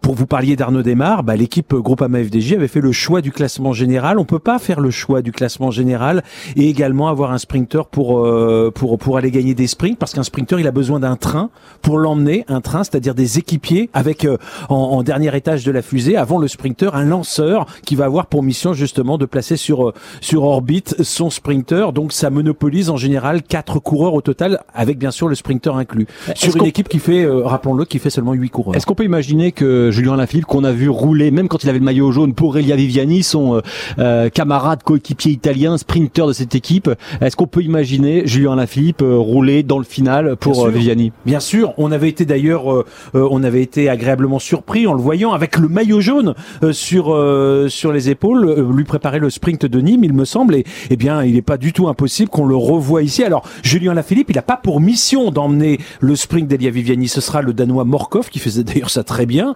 juste après Richedze. On connaît bien hein, le placement des coureurs, ça ne change pas d'une étape à l'autre si tout se passe bien, bien sûr. Et on sait que justement, c'est un peu le talon d'Achille d'Elia Viviani, c'est qu'il n'arrive pas toujours, ou parce que son libre arbitre lui commande de, de peut-être prendre la roue de l'un de ses adversaires, il ne reste pas souvent, toujours en tout cas, dans la roue de son train, dans la roue de ses équipiers. Vous, euh, vous êtes euh, cycliste amateur, mais est-ce que ça change quelque chose d'arriver comme ça, euh, comme disait notre consultant euh, Thomas Veuclair, euh, qui est, qui est sur la, la moto La France Télévisions en ce moment, euh, ça change quelque chose d'arriver non pas en nocturne, mais en semi-nocturne Moi, je sais pas ce que les gens pensent, mais tous ceux qui ont l'habitude de rentrer du travail justement un peu tardivement connaissent cette lumière si particulière. Alors en plus là, c'est une lumière d'été, c'est une lumière euh, mordorée, c'est magnifique. On, on- on a cette vision qu'on avait déjà eue il y a quelques années pour l'arrivée du, du centième tour. Eh bien, on, on a renouvelé euh, cette expérience. Alors qu'il y a un sprinter qui va probablement pas s'imposer aujourd'hui, c'est Michael Matthews. Michael Matthews, on vient de le voir victime d'un incident mécanique, euh, problème de dérailleur. Eh bien, pour l'équipe Sunweb, j'ai envie de dire que ce Tour de France est vraiment difficile. Matthews aurait pu être l'un des vrais candidats pour cette victoire d'étape Parce que aujourd'hui. c'est ce qu'on appelle un, un sprinter costaud, puncher, et sur les pavés euh, auxquels euh, vous faisiez référence tout à l'heure. Il est furieux, il est, il est, il est malheureux. Euh, on- on- alors on change de machine, mais comme on est en plus sur la, la, la portion descendante des champs, on le disait tout à l'heure, quand les coureurs roulent à 60 et plutôt à 65 km heure, quand on est euh, dans, dans les 10 derniers kilomètres, eh bien forcément, forcément, euh, il lui reste un tour de, de circuit pour euh, revenir, un peu plus d'un tour de circuit, mais il va dépenser une énergie qui risque de lui être préjudiciable au moment de l'emballage final. Euh, on est avec euh, un homme qui a longtemps été la voix du, du Tour de France, Daniel Manjas. Bonsoir Daniel. Bonsoir Axel. Je suis avec Patrick Chassé ici en, en studio. Ah, faut le On- féliciter. Ah ouais, il faut- ouais, il a été super et il a conservé le même poids à l'arrivée qu'au départ. oui, parce que euh, Pa- Patrick Chassé a effectivement euh, tenté de faire, réussi même à, à faire un tour zéro carbone, c'est-à-dire euh, aller aux arrivées et au départ, au départ et aux arrivées dans cet ordre-là, euh, en utilisant euh, non pas la voiture mais les transports en commun. Et puis quand il n'y a pas de transport, il a pris la son sa bicyclette, son son. Oui, mais je rassure Daniel, faut arrêter le mythe. Hein. Moi, j'ai fait, j'ai pas fait beaucoup de kilomètres en vélo, hein, en fait. J'ai surtout fait beaucoup de kilomètres en autocar et en train. Voilà. Donc, on, on Ouais, m'écrit pas beaucoup à prendre le train. le mieux la France maintenant. Ah bah après toi, mon cher Daniel. Ouais. Euh, Da- Da- Daniel Manjas, euh, ce, ce Tour de France. D'abord, cette, cette arrivée euh, en, en nocturne, j'imagine que vous êtes euh, avec l'écran de la télévision allumé. Le fait que ça arrive en, en nocturne, à part l'image qui est, qui est- qui est belle, c'est c'est bien ou pas? Thomas Veuclair nous disait hier, les coureurs ils sont surtout pressés de, de rentrer. Peut-être qu'ils préfèrent quand la course se finit à 18h qu'à qu'à 21h. Voilà, je pense que c'est bien pour le public, euh, c'est bien aussi pour les audiences parce que il y a beaucoup de monde devant la, télévision à 20 heures. Ça l'est un petit peu moins pour les suiveurs ou pour les coureurs qui ont envie de rentrer chez eux et qui ne pourront pas attraper, attraper le dernier train. Donc ils vont, ils vont passer une nuit de plus à Paris, mais le, Tour de France c'est une fête tellement belle qu'on n'est plus à nuit près. hein. Da- Daniel Manjas, ce, Tour de France, vous auriez aimé être euh, encore speaker de, ce Tour de France, euh, s'enflammer euh, comme a pu le faire votre successeur sur sur cette grande boucle qui a été assez folle, assez magique? Oui, moi, moi je, régalé. J'y ai pensé quand j'ai vu l'arrivée au Tourmalet, par exemple, quand Thibaut gagne et que Julien en fait deuxième, ou encore quand ils sont sortis. Ce tour a été fou du, départ à l'arrivée. Moi, il me rappelle les grands tours. Celui de mon enfance de 64 entre Jacques Anquetil et Raymond Poulidor, et puis celui de 89 entre Laurent Fignon et, et Greg Lemon. Puis également l'aventure de Thomas Vauclair en, en 2011. Ça a été, euh, ça a été un formidable feuilleton. On avait envie d'être à l'épisode suivant. Vous, entendez évidemment derrière vous, Daniel Manjas, la, cloche parce que on est dans le dernier tour. Il reste euh, un peu plus de 6 km 5 euh, à, parcourir. Vous, avez un petit favori vous sur euh, ce Tour de France pour l'arrivée, cette dernière étape du Tour de France, Daniel? Euh, Euh, ben, je, moi, j'aurais euh, souvent, je pense que Rodney Wengen, s'il n'était pas tombé, aurait gagné la première étape. Et je pense qu'il va terminer le Tour de France euh, par une victoire d'étape. J'en, j'en fais Daniel- mon favori. Daniel, non, je l'ai déjà pris, Groenewegen. Il faut que tu en choisisses un autre. Ah, faut que j'en mette un autre, alors. Caleb Ewan a déjà été pris, Ah, bah, a déjà je vais- été pris. Tant pis, je vais mettre, comme mon fils habite en Norvège, je vais mettre euh, Christophe. Bon choix, bon choix. Comme l'an dernier. Euh, ce, ce euh, Egan Bernal, le vainqueur du, du Tour de France, euh, vous, vous avez eu l'occasion de, de le, de, de le côtoyer euh, durant votre euh, carrière de speaker? Parce que vous faites aussi, si vous faites plus le Tour de France, vous êtes partout encore dans plein d'autres courses en France, Daniel Manjas. Voilà, je continue d'animer le calendrier français. Oui, je l'ai vu sur le, le Tour de Provence, entre autres, quand il était dans, dans l'équipe Androni. Donc, euh, je trouve que c'est formidable pour le cyclisme colombien parce que j'ai le plaisir de commenter les courses de Lucho Herrera, de Fabio Parra, de Will Chess, de Martin euh, donc Ramirez, en fait tous les coureurs qui sont venus sur les, les routes françaises à la Colombie attendaient un vainqueur et c'est un vainqueur de 22 ans. Donc je crois qu'on l'a pour de bonnes, de longues années dans le paysage cycliste. Et, et vous avez l'occasion d'échanger quelques mots avec, euh, avec lui, Daniel Manjas? Non, non, j'avais échangé avec euh, Pantano, avec euh, Quintana et autres, mais avec euh, Bernal, non, mais il me paraît un, il me donne l'impression d'un adolescent timide alors qu'il vient de gagner quand même Paris-Nice, le Tour de Suisse et qu'il gagne le Tour de France. C'est phénoménal. Et, et Christian Prudhomme, euh, à, à l'issue de Paris-Nice, euh, disait aux journalistes, lui, le directeur du, du, du Tour de France, euh, disait, Egan Bernal, euh, alors évidemment, il n'imaginait pas forcément qu'il gagnerait le Tour de France cette année. Il, il expliquait, c'est un, un coureur qui parle anglais, qui parle plusieurs langues, euh, qui habite une partie de, de l'année en, en Europe, en, en Andorre, qui est extrêmement, qui répond aux, aux questions, qui est, qui est pas fermé comme peuvent l'être euh, quelquefois d'autres coureurs. Je pense notamment à, à Nero Quintana. C'est vrai qu'il est bon. Nero Quintana est un petit peu introverti, alors que Bernal, sans être extraverti, est un, un coureur qui qui semble avoir envie de, de communiquer avec les autres. Et puis là, il va être obligé de le faire avec le avec la notoriété que, que, que va être la sienne. Un Colombien gagne le Tour de France, on en est heureux, mais on aurait tellement souhaité qu'un Français gagne celui de cette année, parce que je crois que on est rarement passé aussi près qu'au cours de ce Tour 2019. Tout à l'heure, on était avec Bernard Hinault, on lui posait la question est-ce que vous diriez, Daniel Manjas, que les Français ont, ont raté quand même une occasion parce que c'était un tour plutôt fait par les grimpeurs, parce qu'il n'y avait pas Chris Froome, parce qu'il n'y avait pas euh, euh, Primoz Roglic, euh, le, le Slovène, parce que euh, il n'y avait pas Tom Dumoulin, le, Néerlandais, et que à deux jours, trois jours de l'arrivée, on avait encore deux Français en situation de, monter sur le, podium euh, final. Ah, qu'ils aient raté quelque chose parce que ça a été un tour absolument fou. Euh, Julien Lafilippe a, permis que le tour soit couru de, manière différente. Donc à partir de là, beaucoup de coureurs ont perdu leur, leur repère. Et puis le, problème physique de, de Thibaut Pinot, bah ça, on n'y peut rien, c'est quelque chose comme ça. Et puis euh, Romain Bardet n'était pas à son niveau habituel. Ça, c'est indéniable parce qu'il vaut beaucoup mieux que cela. Moi, je l'avais vu dans le défi Mont Ventoux, une nouvelle épreuve, le dénivelé Mont Ventoux. Et c'était à trois semaines du tour, je l'avais trouvé fatigué. Et, et c'est vrai qu'il n'a pas réussi la performance qu'il espérait. Il va sûrement revoir sa copie pour euh, 2020. Mais je pense qu'ils nous ont donné tellement d'espoir que si on est déçu, c'est c'est pas pour nous, c'est tout simplement pour eux. Parce qu'on se dit que, que le maillot jaune, ils l'ont tutoyé et, et il s'en est fallu de peu qu'il qu'il soit sur les épaules d'un Français sur les Champs-Élysées. Et il y a quand même euh, Julien Lafilippe 5e, Warren Barguil 10e, Guillaume Martin 12e, David Godu 13e, Romain Bardet 15e. Ça fait 5 Français dans le top 15. Alors certes, c'est pas sur la plus haute marche du podium, mais ça veut dire que la densité est là du côté des tricolores. Voilà, absolument. Euh, Patrick s'en rappelle comme moi, il y a des années, on était, on voyait le premier Français 15e ou 16e au classement général. Là, on en a 5. Et puis de, de jeunes coureurs, je- mon voisin euh, Guillaume Martin a fait preuve de beaucoup de régularité. Et puis euh, David Godu a, a démontré qu'il qu'il était un leader en, en devenir. Il est de la même génération que Egan Bernal et on aura peut-être dans, dans quelques années un duel entre ces deux athlètes. Voilà, 12e et 13e. Hein, Guillaume Martin, 12e et 13e. Donc David Godu de ce, de ce Tour de France, c'est Et un, effectivement un très. bon tour du champion de France aussi. Warren Barguil qui s'est remis Barguil. dans, qui a augmenté son capital confiance maintenant. Merci Daniel Manjas. Allez, je vous laisse aller profiter de euh, de l'arrivée du, du final de cette euh, de ce Tour de France et de cette euh, 21e étape qui est en train de se, se terminer. Merci beaucoup Daniel Manjas, ancien speaker du, du Tour de France et qui est euh, présent encore sur de nombreuses euh, nombreuses courses.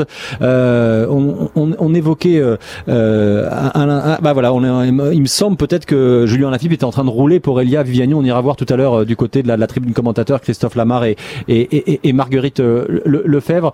Euh, Michael Matthews qui a, qui a tout à l'heure déraillé, il- c'est impossible hein, quand ça va si vite de revenir. Non, c'est impossible. Enfin, au pire, il, au mieux, pardon, il, il revient, il recolle le peloton, mais il peut pas remonter ce peloton très étiré. Euh, il est, il- encore une fois, hein, il a eu cet incident mécanique au moment où l'on redescendait. On vous disait que sur les champs, il y a un côté où le pavé est beaucoup plus disjoint et mauvais hasard de circonstances. On en parlait tout à l'heure et il en a été victime précisément à cet endroit. Là, on rentre dans le tunnel des Tuileries, hein, Axel. Et c'est là, et c'est là qu'on va euh, céder euh, le micro à Christophe Lamar et Marguerite Lefebvre qui sont euh, en tribune commentateur au-dessus de la ligne d'arrivée. Allez, on est à bientôt 1 km 500 de l'arrivée et c'est euh, Julien Alaphilippe hein, qui a fait l'effort évidemment euh, pour euh, son coéquipier de la Deceuninck Quick Step, Elia Viviani qui roule en tête, un peloton qui s'est presque scindé ou comme si d'autres coureurs avaient définitivement abandonné toute chance de l'emporter. Marguerite, on a pour l'instant la Deceuninck Quick Step et notamment Julien Alaphilippe qui fait un énorme travail devant pour tenter d'amener son sprinter sur la ligne d'arrivée. hein. Les trains sont en train de se mettre en place. Il y a la Deceuninck pour Ilial Viviani. Il y a évidemment l'équipe Lotto Soudal pour lancer Ewan, Dimension Data pour Edouard Edvald Boassenhagen. Tout, tout ce monde-là est en train de se mettre en place alors qu'il reste un kilomètre tout pile avant l'arrivée. La flamme rouge, les grandes manœuvres commencent à, à- à se mettre en place et c'est à nouveau l'équipe Deceuninck qui est en tête. Mais ça, ça, ça se regarde pour l'instant, Christophe. Ouais, C'est- bizarre, ça se lance pas très, très encore. bizarre, ça se lance pas encore en fait, comme si on attendait que un coureur tente de sortir pour aller mieux le contrer. On a toujours la de Conan Quickstep là, qui est en train de faire le travail seul euh, devant avec euh, Julien Alaphilippe qui n'est pas très très loin. Elia Viviani bien sûr, il va falloir maintenant se mettre dans le bon wagon parce que nous sommes à 500 mètres de l'arrivée très bientôt. Attention, ça va aller de tout plus en plus vite. Marguerite toujours la de Conan Quickstep euh, pour euh, Julien euh, pour euh, Elia Viviani en tête. Oui, et Peter Sagan qui est remonté, qui est désormais en 7ème, 8ème position de ce podium, de ce, de ce peloton. Euh, euh, Groenewegen qui également est ici, alors que ça y est, ça y est, c'est lancé. Matteo Trentin est là c'est Edvald Boassenhagen qui est en train de faire l'effort. Le coureur de Dimension Data qui pour l'instant est seul en tête. Edvald Boassenhagen qui est tout seul. Pour l'instant, personne ne semble répondre. Il y a un coureur de Direct Energy qui tente lui aussi de venir en tête, mais pour l'instant, c'est Edvald Alors que Caleb Ewan, Caleb Ewan, Caleb Ewan va s'imposer. Troisième victoire de Caleb Ewan sur ce Tour de France. La première pour le champion australien sur les Champs-Élysées, alors qu'à l'instant, c'est Egan Bernal, le maillot jaune, qui en termine lui aussi victoire Christophe de Caleb Ewan. Caleb Ewan qui aura été euh, l'homme fort euh, lui aussi euh, de ce Tour de France. Certes, il ne reviendra pas avec le maillot vert qui va rester sur les épaules de Peter Sagan pour un septième succès au classement des meilleurs sprinteurs. Il rentre dans l'histoire du sprint puisqu'il dépasse, il était à égalité avec l'Allemand Eric Zabel, il dépasse euh, Eric Zabel. Mais c'est vrai que l'homme fort du sprint, Marguerite, c'était bien Caleb Ewan alors que l'on voit à l'instant effectivement euh, le vainqueur de ce Tour 2019, le premier Colombien, 22 ans, euh, Egan Bernal, félicité par ses coéquipiers, félicité par ses proches. Victoire donc de Caleb Ewan et là évidemment une image assez émouvante, Marguerite, de bien sûr Egan Bernal avec ses proches qui vient donc de remporter le Tour de France. C'est officiel, il a franchi la ligne en compagnie de ses euh, coéquipiers de d'Ineos. Victoire donc de Caleb Ewan pour cette 21e et dernière étape sur les Champs-Élysées. Voilà, et moi je suis content parce que j'avais annoncé la victoire, Patrick Chassé de Caleb Ewan. Et vous, vous avez dit Dylan Groenewegen. Il il est pas loin, hein, Dylan Groenewegen. Ouais, il prend la deuxième place à l'arrivée de ce sprint. Alors on a vu Caleb Ewan effectivement partir complètement euh, côté opposé, c'est-à-dire le long des balustrades, euh, côté opposé par rapport à Dylan Groenewegen et Elia Viviani. Et effectivement, bah, il a fait un petit peu euh, son sprint tout seul pour aller chercher cette euh, cette victoire. Il est sorti relativement tôt. On sait que l'arrivée des, des Champs Élysées est une arrivée en, en faux plat. Et euh, en fait, finalement, eh bien, on a vu que Groenewegen avait d'une certaine façon profité du travail d'Edvald Boassenhagen. En fait, c'est ligne opposée. Euh, côté gauche des Champs-Élysées, côté droit, donc Caleb Ewan qui finalement a été le plus rapide. Mais une fois de plus, une fois de plus, une confusion en ce qui concerne les coureurs de la formation euh, euh, de la formation de Koenig Quickstep, puisque Elia Viviani n'était pas euh, dans les premiers, n'était pas en tout cas dans la roue euh, de, de Morkov ou de Richese au moment de lancer ce le, champion d'Argentine qui est là, Caleb Ewan, qui donc remporte cette prestigieuse étape. Troisième succès euh, pour euh, Caleb Ewan, euh, le, la pocket rocket, le, le missile de poche comme on le surnomme de l'équipe euh, Lotto Soudal, l'équipe belge qui fait là aussi un, un très beau Tour de France. Allez, on va continuer à débriefer euh, ce, ce Tour de France, cette 21e étape, euh, après un, un dernier détour par euh, la case rue des Cévennes, le- là où se trouve Europe 1. Restez avec nous dans un instant la suite du Club Tour spécial arrivée du Tour de France sur Europe 1. Le Tour de France, l'émotion vélo est sur Europe 1.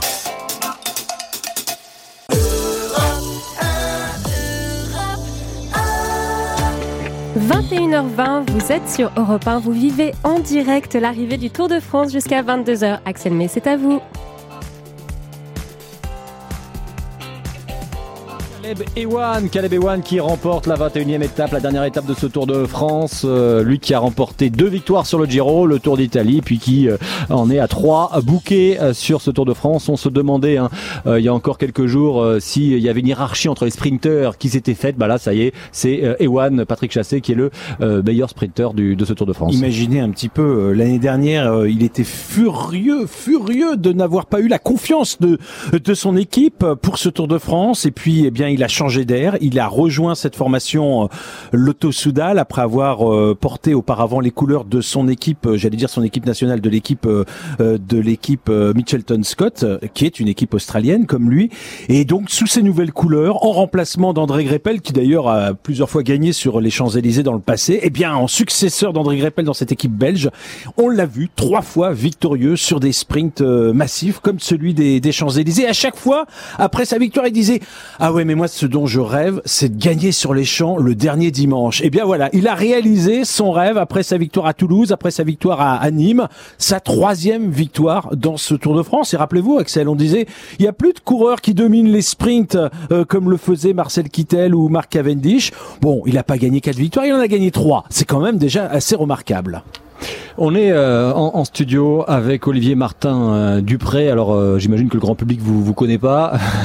Euh, vous êtes coordinateur de, de la campagne euh, du bruit contre l'hépatite C sur le Tour de France parce que le Tour de France c'est bien sûr des coureurs, c'est la caravane publicitaire et puis il y a la caravane purement mercantile et il y a euh, la caravane avec des des, des bonnes causes. Euh, c'est la première fois hein, que cette opération a été menée sur le, le Tour de France. En, en quelques mots, rapidement, Olivier Martin Dupré, expliquez-nous ce dont il s'agissait. Alors, euh, Et en plus, c'est une journée particulière aujourd'hui. Exactement. En fait, aujourd'hui, déjà, c'est la journée euh, mondiale contre les hépatites, donc euh, le 28 juillet. Donc aujourd'hui, cette année, le Tour de France euh, arrivait le jour de cette journée mondiale. Donc, était pour nous une vraie opportunité de d'amener cette campagne grand public, qui est une campagne de prévention et de dépistage contre l'hépatite C, qui tu m'as dit qui concerne tout le monde. Et en fait, le, le, le Tour de France s'est imposé parce que c'est une grande fête populaire. Or aujourd'hui, la bonne nouvelle, c'est qu'on guérit l'hépatite C, et c'est ça aujourd'hui qu'on veut annoncer aux Français. Euh, la deuxième chose, c'est que notre campagne, c'est du bruit contre l'hépatite C. Or, cette euh, la le Tour de France, c'est l'événement sportif qui est le plus bruyant au monde. Pendant 26 jours, les gens hurlent sur le bord des routes le long des caravanes. Et c'est ça qu'on a réussi à faire. On a enregistré le bruit euh, euh, des, passants et des spectateurs au long de la caravane publicitaire tout au long du parcours. Euh, et on va faire une carte de France des villages les plus bruyants, notamment au passage de la caravane. Et le dernier élément, c'est que comme ça concerne tout le monde, le Tour de France étant l'événement sportif, le troisième événement sportif le plus suivi au monde, ça nous paraissait très important d'en faire partie, surtout de ce, de qui est particulier avec les Français qui ont gardé le maillot jaune pendant 14 jours, ce qui est quand même exceptionnel. Bah, un Français, c'est Julien Lafilippe, Olivier Martin Dupré de euh, du bruit contre l'hépatite C. Vous restez avec nous. Euh, on est en ligne avec une personne qu'on aime bien, qu'on connaît bien à, à Europe 1. C'est c'est Richard Virenque. Bonsoir Richard. Bonsoir, bonsoir à tous. Je suis avec Patrick Chassé en, en studio ici. Richard, Julien Alaphilippe, euh, euh, c'était euh, c'était un peu votre poulain l'an dernier quand vous étiez ici euh, euh, dans ce studio. Vous nous racontiez que vous aviez partagé, euh, vous échangez le matin, le soir, vous lui expliquiez comment il fallait conserver le maillot à poids. Il a eu le maillot à poids. Il avait deux victoires d'étape l'an dernier. Cette année, deux victoires d'étape et le maillot jaune. Le, le, le poulain euh, Julien Alaphilippe, il, il vous a quand même étonné, euh, Richard Virenque. Ouais, bon, je me doutais qu'il allait faire un grand tour, hein, parce que euh, j'ai partagé des bons moments cet hiver avec lui, parce qu'il est venu me voir en vacances à Saint-Martin. Donc on a, on a, on a discuté un peu plus, et, et je pense qu'une amitié est née. C'est clair que cette année, quand il est arrivé sur le tour, l'objectif c'était de gagner une étape. Et comme je lui avais dit, le maillot jaune, un jour tu pourrais y penser. euh, dans quelques temps, euh, il faudra être préparé et avoir une équipe autour de toi pour le maillot jaune. Et il avéré que, ben, en gagnant son étape euh, de, de très belle façon, il a, il a revêtu la, la toison jaune. Il fallait pas oublier l'année passée aussi qu'il était près du maillot jaune à quelques secondes. Il avait levé le pied pour aller faire l'objectif du maillot à poids. Et c'est sûr qu'après, ben, avec un maillot jaune sur le dos, eh ben, euh, ça porte un homme. Et là, il m'a pas étonné, il m'a même surpris. Moi, je crois que le plus grand moment pour moi dans ce Tour de France, c'est totalement le contre-la-montre individuel. Il s'est sublimé et, et franchement, à la, à la sortie de ce contre-la-montre, j'ai dit, ben là, Julien, il a montré à tout le monde qu'il pourrait un jour gagner le Tour. Euh, il est encore jeune. Il faut pas oublier que Julien, c'est son deuxième Tour de France. qu'il a quand même fait un premier tour l'année passée avec un maillot à poids et deux étapes. Là, il a enchaîné 14 Non, étapes, non, donc je crois son- que c'est son, c'est pas son deuxième, hein, c'est son troisième. Oui, parce Oui, oui, y avait- mais, euh, oui. C'est c'est le deuxième en tout cas où il se fait remarquer à ce point. On se souvient que pour son premier Tour de France, rappelle-toi Richard, il y avait eu cette échappée avec Tony Martin, euh, notamment. Ah bref, oui, oui, oui, vrai, Il a failli gagner face à Patir Sagan au au sprint. Alors donc on, on- on a en tout cas un coureur qui effectivement d'année en année a, a- a franchi à chaque fois un cap important. Richard, euh, est-ce que tu te souviens quand même l'année dernière son manager Patrick Lefebvre qui nous disait tant qu'il sera dans mon équipe, je n'en ferai pas un leader pour le classement général. Est-ce que c'était du bluff avec, le recul maintenant? Non, euh, non, je crois pas. Je crois que Patrick disait vraiment le, il, avait le pressentiment que, Julien avait des limites et, que- qu'il pourrait pas être, euh, qu'il pourrait pas aller aussi loin. Mais je crois qu'il a convaincu euh, Patrick, il a convaincu la France entière que ce qui est arrivé, vous savez, pour gagner un Tour de France, en tout cas pour faire le classement général, vous avez, vous partez avec une bouteille euh, pleine et tous les jours vous jetez un peu de l'eau comme ça. Vous imaginez les débauches d'efforts que Julien Alaphilippe a fait depuis la première étape jusqu'à la dernière étape. C'est-à-dire, il a jamais compté. Il est tout, il s'est toujours mis en équipier quand il fallait faire les sprints. Il a toujours fait le show quand il fallait faire le show parce qu'il était dans le sport plaisir. Quand vous venez pour gagner un Tour de France, on, on minute un peu nos attaques, on minute. Vous avez bien vu l'équipe euh, de Thomas comment comment elle jouait, comment elle jouait. Ils ont attendu le dernier moment pour pour faire leurs efforts. Que Julien, Julien plutôt, a tout le temps euh, tapé des, des, des grands coups. Donc imaginez quand il va s'économiser pour gagner un Tour de France. Alors justement, justement, l'année prochaine, à nouveau un Tour de France en 2020. Avec quel état d'esprit, selon vous, Richard Virenque Selon toi, je, je sais plus si on se tutoie ou si on se voit, hein, mais bon, les, est-ce que, est-ce que effectivement, il doit revenir avec euh, avec un tout autre état d'esprit, c'est-à-dire un petit peu à la façon d'un d'un Egan Bernal Et en est-il en est-il capable? C'est-à-dire qu'il il va devoir changer sa, sa nature profonde alors, si je comprends bien. Euh, oui, non, il va devoir se tempérer euh, sur. euh, dé- déjà, il faut voir ce qu'il veut faire aussi, parce que il, il- il se fait plaisir. euh, et, et quand il sera prêt, comme on- j'en ai discuté avec lui, j'ai dit quand tu auras la trentaine, quand tu voudras gagner le tour, il faudra constituer une équipe autour de, lui. Cette année, il avait, certes, quand on, il a eu le maillot jaune, on s'est dit, ah, mais qui c'est qui va l'épauler? Certes, sur le plat, tout allait bien, mais quand il était en montagne, il avait un coureur qui était là pour euh, le leader, c'était Mas, et, et, et qui se muait en équipier. Mais quand on veut gagner le tour, euh, eh ben, il faut embaucher des vrais grimpeurs autour de soi pour vraiment limiter la casse, comme ils font euh, l'équipe Ineos. C'est bien pour ça que quand ils arrivent sur le tour, euh, il y a un grand absent aussi, il faut pas oublier le grand absent, c'est Chris Froome. Chris Froome n'est pas là, il est en convalescence. Et, vous avez vu derrière Chris l'armada l'armada de, de coureurs qu'il peut y avoir, qui peuvent gagner le tour. Donc il faut quand même des coureurs de talent qui peuvent gagner pour aider un Julien Alaphilippe gagner le tour. Thibaut Pinot, il est arrivé sur ce tour-là pour gagner le tour. Malheureusement, autour de lui, c'était un peu léger. C'est-à-dire justement, que justement, Richard, Richard, quel est le coureur français le mieux placé pour gagner le Tour de France l'année prochaine? Est-ce Julien Lafilippe, Thibaut Pinot ou un troisième que vous allez nous sortir de, de- de votre chapeau? crois que ces deux-là nous ont montré, en tout cas, que l'avenir était proche, qu'un coureur français allait gagner le Tour. Mais pour gagner le Tour, il faut vraiment une équipe autour de, de, de, de, Thibaut. Euh, Marc Maggio, je crois qu'il doit vraiment recruter l'année prochaine, parce que Thibaut, il est venu, il est arrivé sur le Tour en super forme, il était au top. Mais malheureusement, moi, d'entrée de jeu, quand j'ai regardé le papier, tout ça, je dis le pauvre, il va vite et se l'est. Même si Godu était là euh, dans la montagne, mais malheureusement, quand Godu était là, il restait encore 15 coureurs et c'était fini, il n'y avait plus personne derrière. Quand il y Mais a sur sa coup valeur intrinsèque, mais sur sa valeur intrinsèque, lequel des deux pour vous, pour toi, Richard, j'y arrive pas. J'essaye de vous voyez, j'y arrive pas. Non, lequel, moi- moi, lequel des deux, que- lequel des deux, lequel des Moi, deux a le plus avec, d'aptitude euh, avec- personnelle Oui, avec, avec, avec ce que j'ai vu sur ce Tour de France, je crois que Julien est vraiment, est vraiment capable de gagner un Tour de France. Euh, parce que quand on- après on reste un peu sur la pédale euh, de, frein et on est un peu, on se tempère, mais par contre quand on envoie les chevaux, après ça peut faire très mal.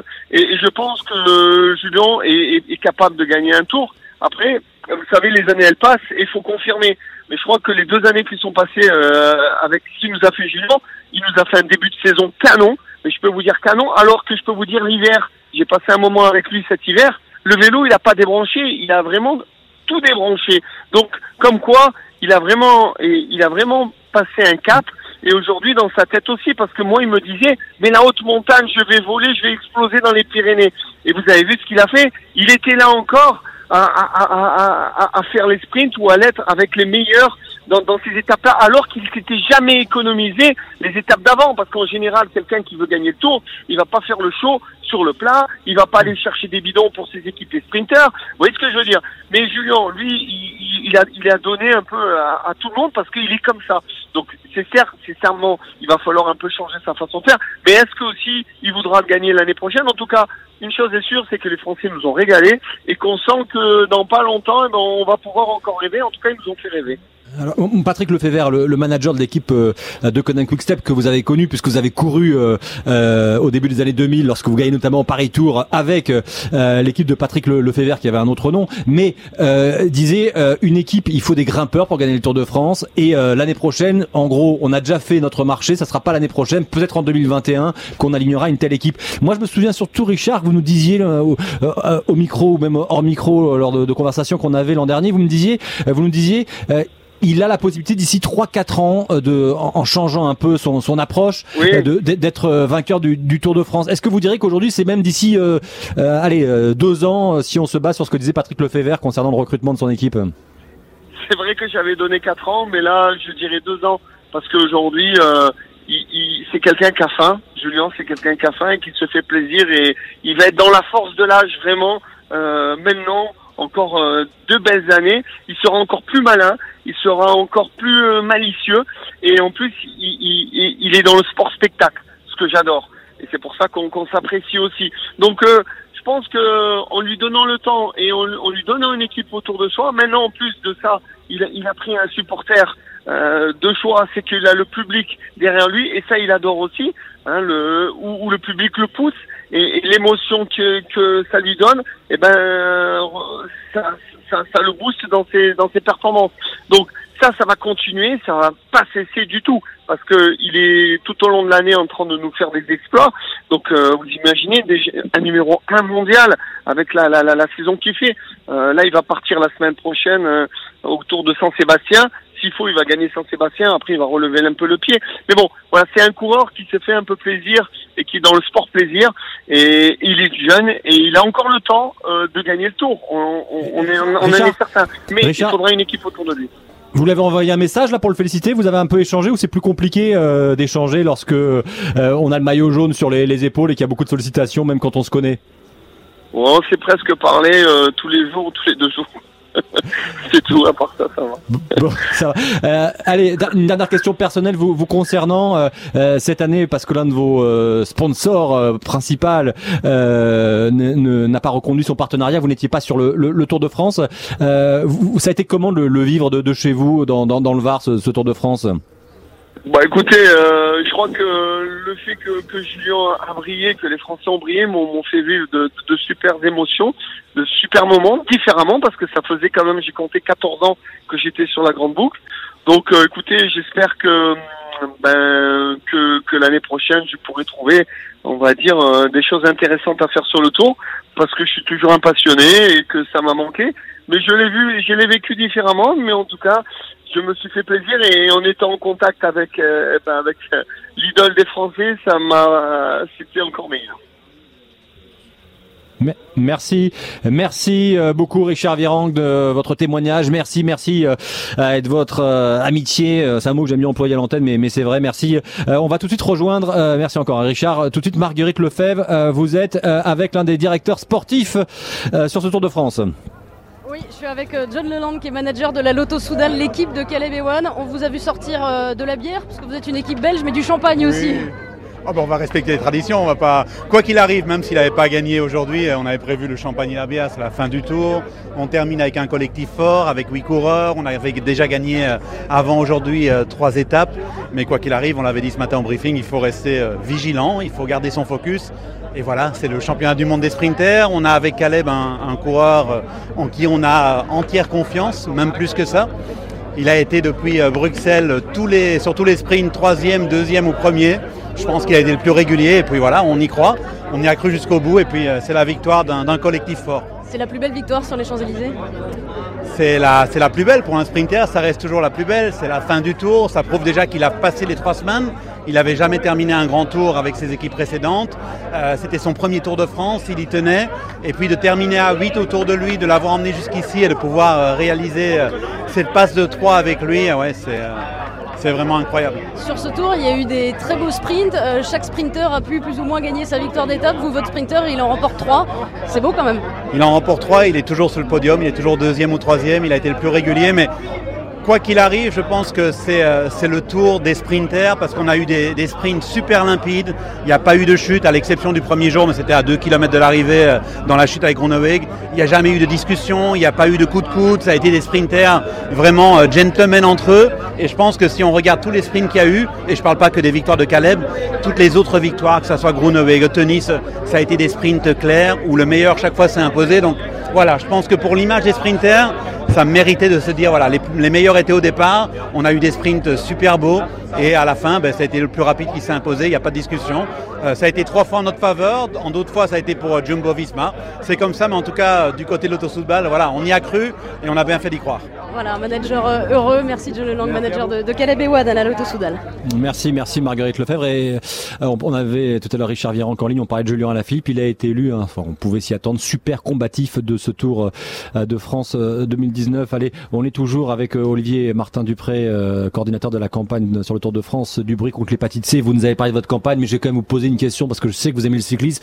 Ce Tour de France, euh, vous avez été enchanté, passionné? Alors, on a été effectivement euh, enchanté. Ça aurait été difficile de pas l'être, euh, compte tenu de cette édition, Euh, et de le vivre de l'intérieur, c'est-à-dire au quotidien avec euh, toutes les équipes caravanes, parce que nous on a coordonné la, campagne sur toutes les villes d'arrivée et de départ. Donc, on a vraiment vécu le Tour de France de l'intérieur, de vivre la, la ferveur des, supporters, du public à toutes les étapes, notamment pendant les 14 jours de De de, Julien. Alaphilippe, c'est en jaune, c'est c'est vraiment quelque chose d'exceptionnel. Euh, et je pense que c'est vraiment voilà, on a on a eu on a joué de chance de porter cette campagne sur cette cette année-là. Et, et, et là, euh, sur les Champs-Élysées, là, le- il commence à faire euh, ouais, bien nuit là maintenant. Euh, cette, euh, cette arrivée au sprint, il y a aussi, c'est la première fois que vous assistiez à une arrivée au sprint sur les Champs-Élysées, enfin à une arrivée tout simplement du Tour de France sur les champs. Alors tout à fait, c'est la première fois que j'assistais à une, une arrivée et c'est exceptionnel, c'est vraiment euh, énormément d'émotions et surtout c'est très stressant, euh, même d'être sur le côté, de les voir arriver, même si on sait que l'enjeu n'y est plus, euh, ils donnent jusqu'au bout et pour le pour les gens qui sont sur le bord de la route, c'est vraiment un moment euh, très fort. Ben merci, merci Olivier euh, Martin Dupré de du bruit contre l'hépatite C euh, d'avoir d'être venu présenter cette campagne. Merci Patrick Chassé. Vous savez qu'il y a un, coureur français qui va arrêter sa carrière?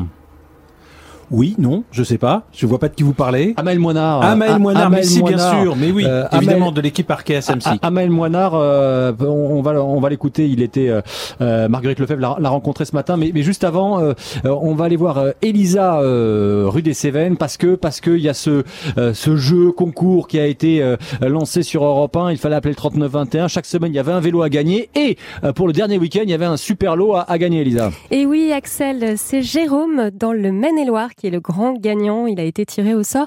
Il gagne un vélo felt, des chaussures et pédale time pour rouler plus loin, plus vite et plus longtemps. Le tout pour une valeur de 2000 euros. Encore bravo à Jérôme. Euh, je crois même que c'était un lot un peu plus important pour le, le dernier lot, mais en tout cas, euh, merci euh, Elisa de nous avoir donné le, le nom du, vainqueur. on, on va écouter donc Amel Moinard de l'équipe Arkea Samsic qui participe à, à son dernier Tour de France et a annoncé qu'il allait mettre un, un terme à sa carrière. On est dans quel état là aujourd'hui euh, sur cette dernière étape des Champs-Élysées quand on sait que ce sera la dernière? Bah, c'est un peu d'émotion, un peu de fierté, et puis euh, bah, content aussi que ça se termine, mais euh, c'est toujours un gros moment de passer les Champs-Élysées. Ça veut dire aussi qu'on a fini le Tour de France, et puis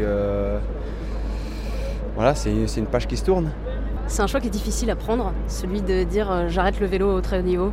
Non, j'ai 37 ans, 15 ans de carrière, donc je m'étais dit que je me sentais bien cette année, c'était le moment. Je voulais pas faire euh, une ou deux années euh, de trop où, où je me, serais peut-être moins investi ou moins impliqué, donc je préférais vraiment finir sur une bonne note.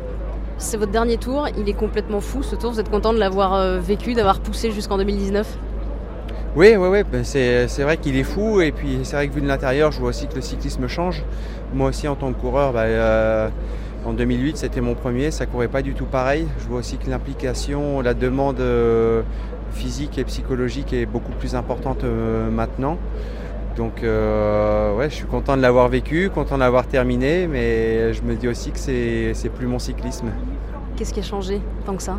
Mais en tant que coureur, c'est déjà tous les aménagements routiers euh, bah, dans la plupart des étapes. Ça, ça fait une sélection aussi naturelle parce que dès qu'on freine un peu plus, on est un petit peu moins doué sur le vélo, ou on est un petit peu moins impliqué, ou un peu plus fatigué, on se retrouve vite euh, à l'arrière de la classe, entre guillemets, et, et on subit. Et donc c'est vraiment le, voilà, le terme d'implication, de tout le temps rester concentré et puis d'aller de l'avant, euh, sinon, euh, sinon on n'est pas là. Aujourd'hui, il n'y a pas de place pour une petite erreur.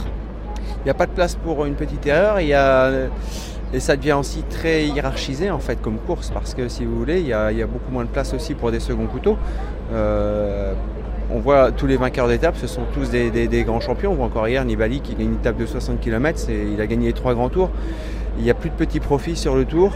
Et on voit vraiment que, bon, à moins d'être un des tout meilleurs cadors pour aller gagner une étape euh, parce qu'on a laissé le classement général, sinon c'est soit être un excellent sprinter, soit un des tout meilleurs mondiaux euh, dans la montagne. Sinon, il y a très peu de chances de briller sur le tour.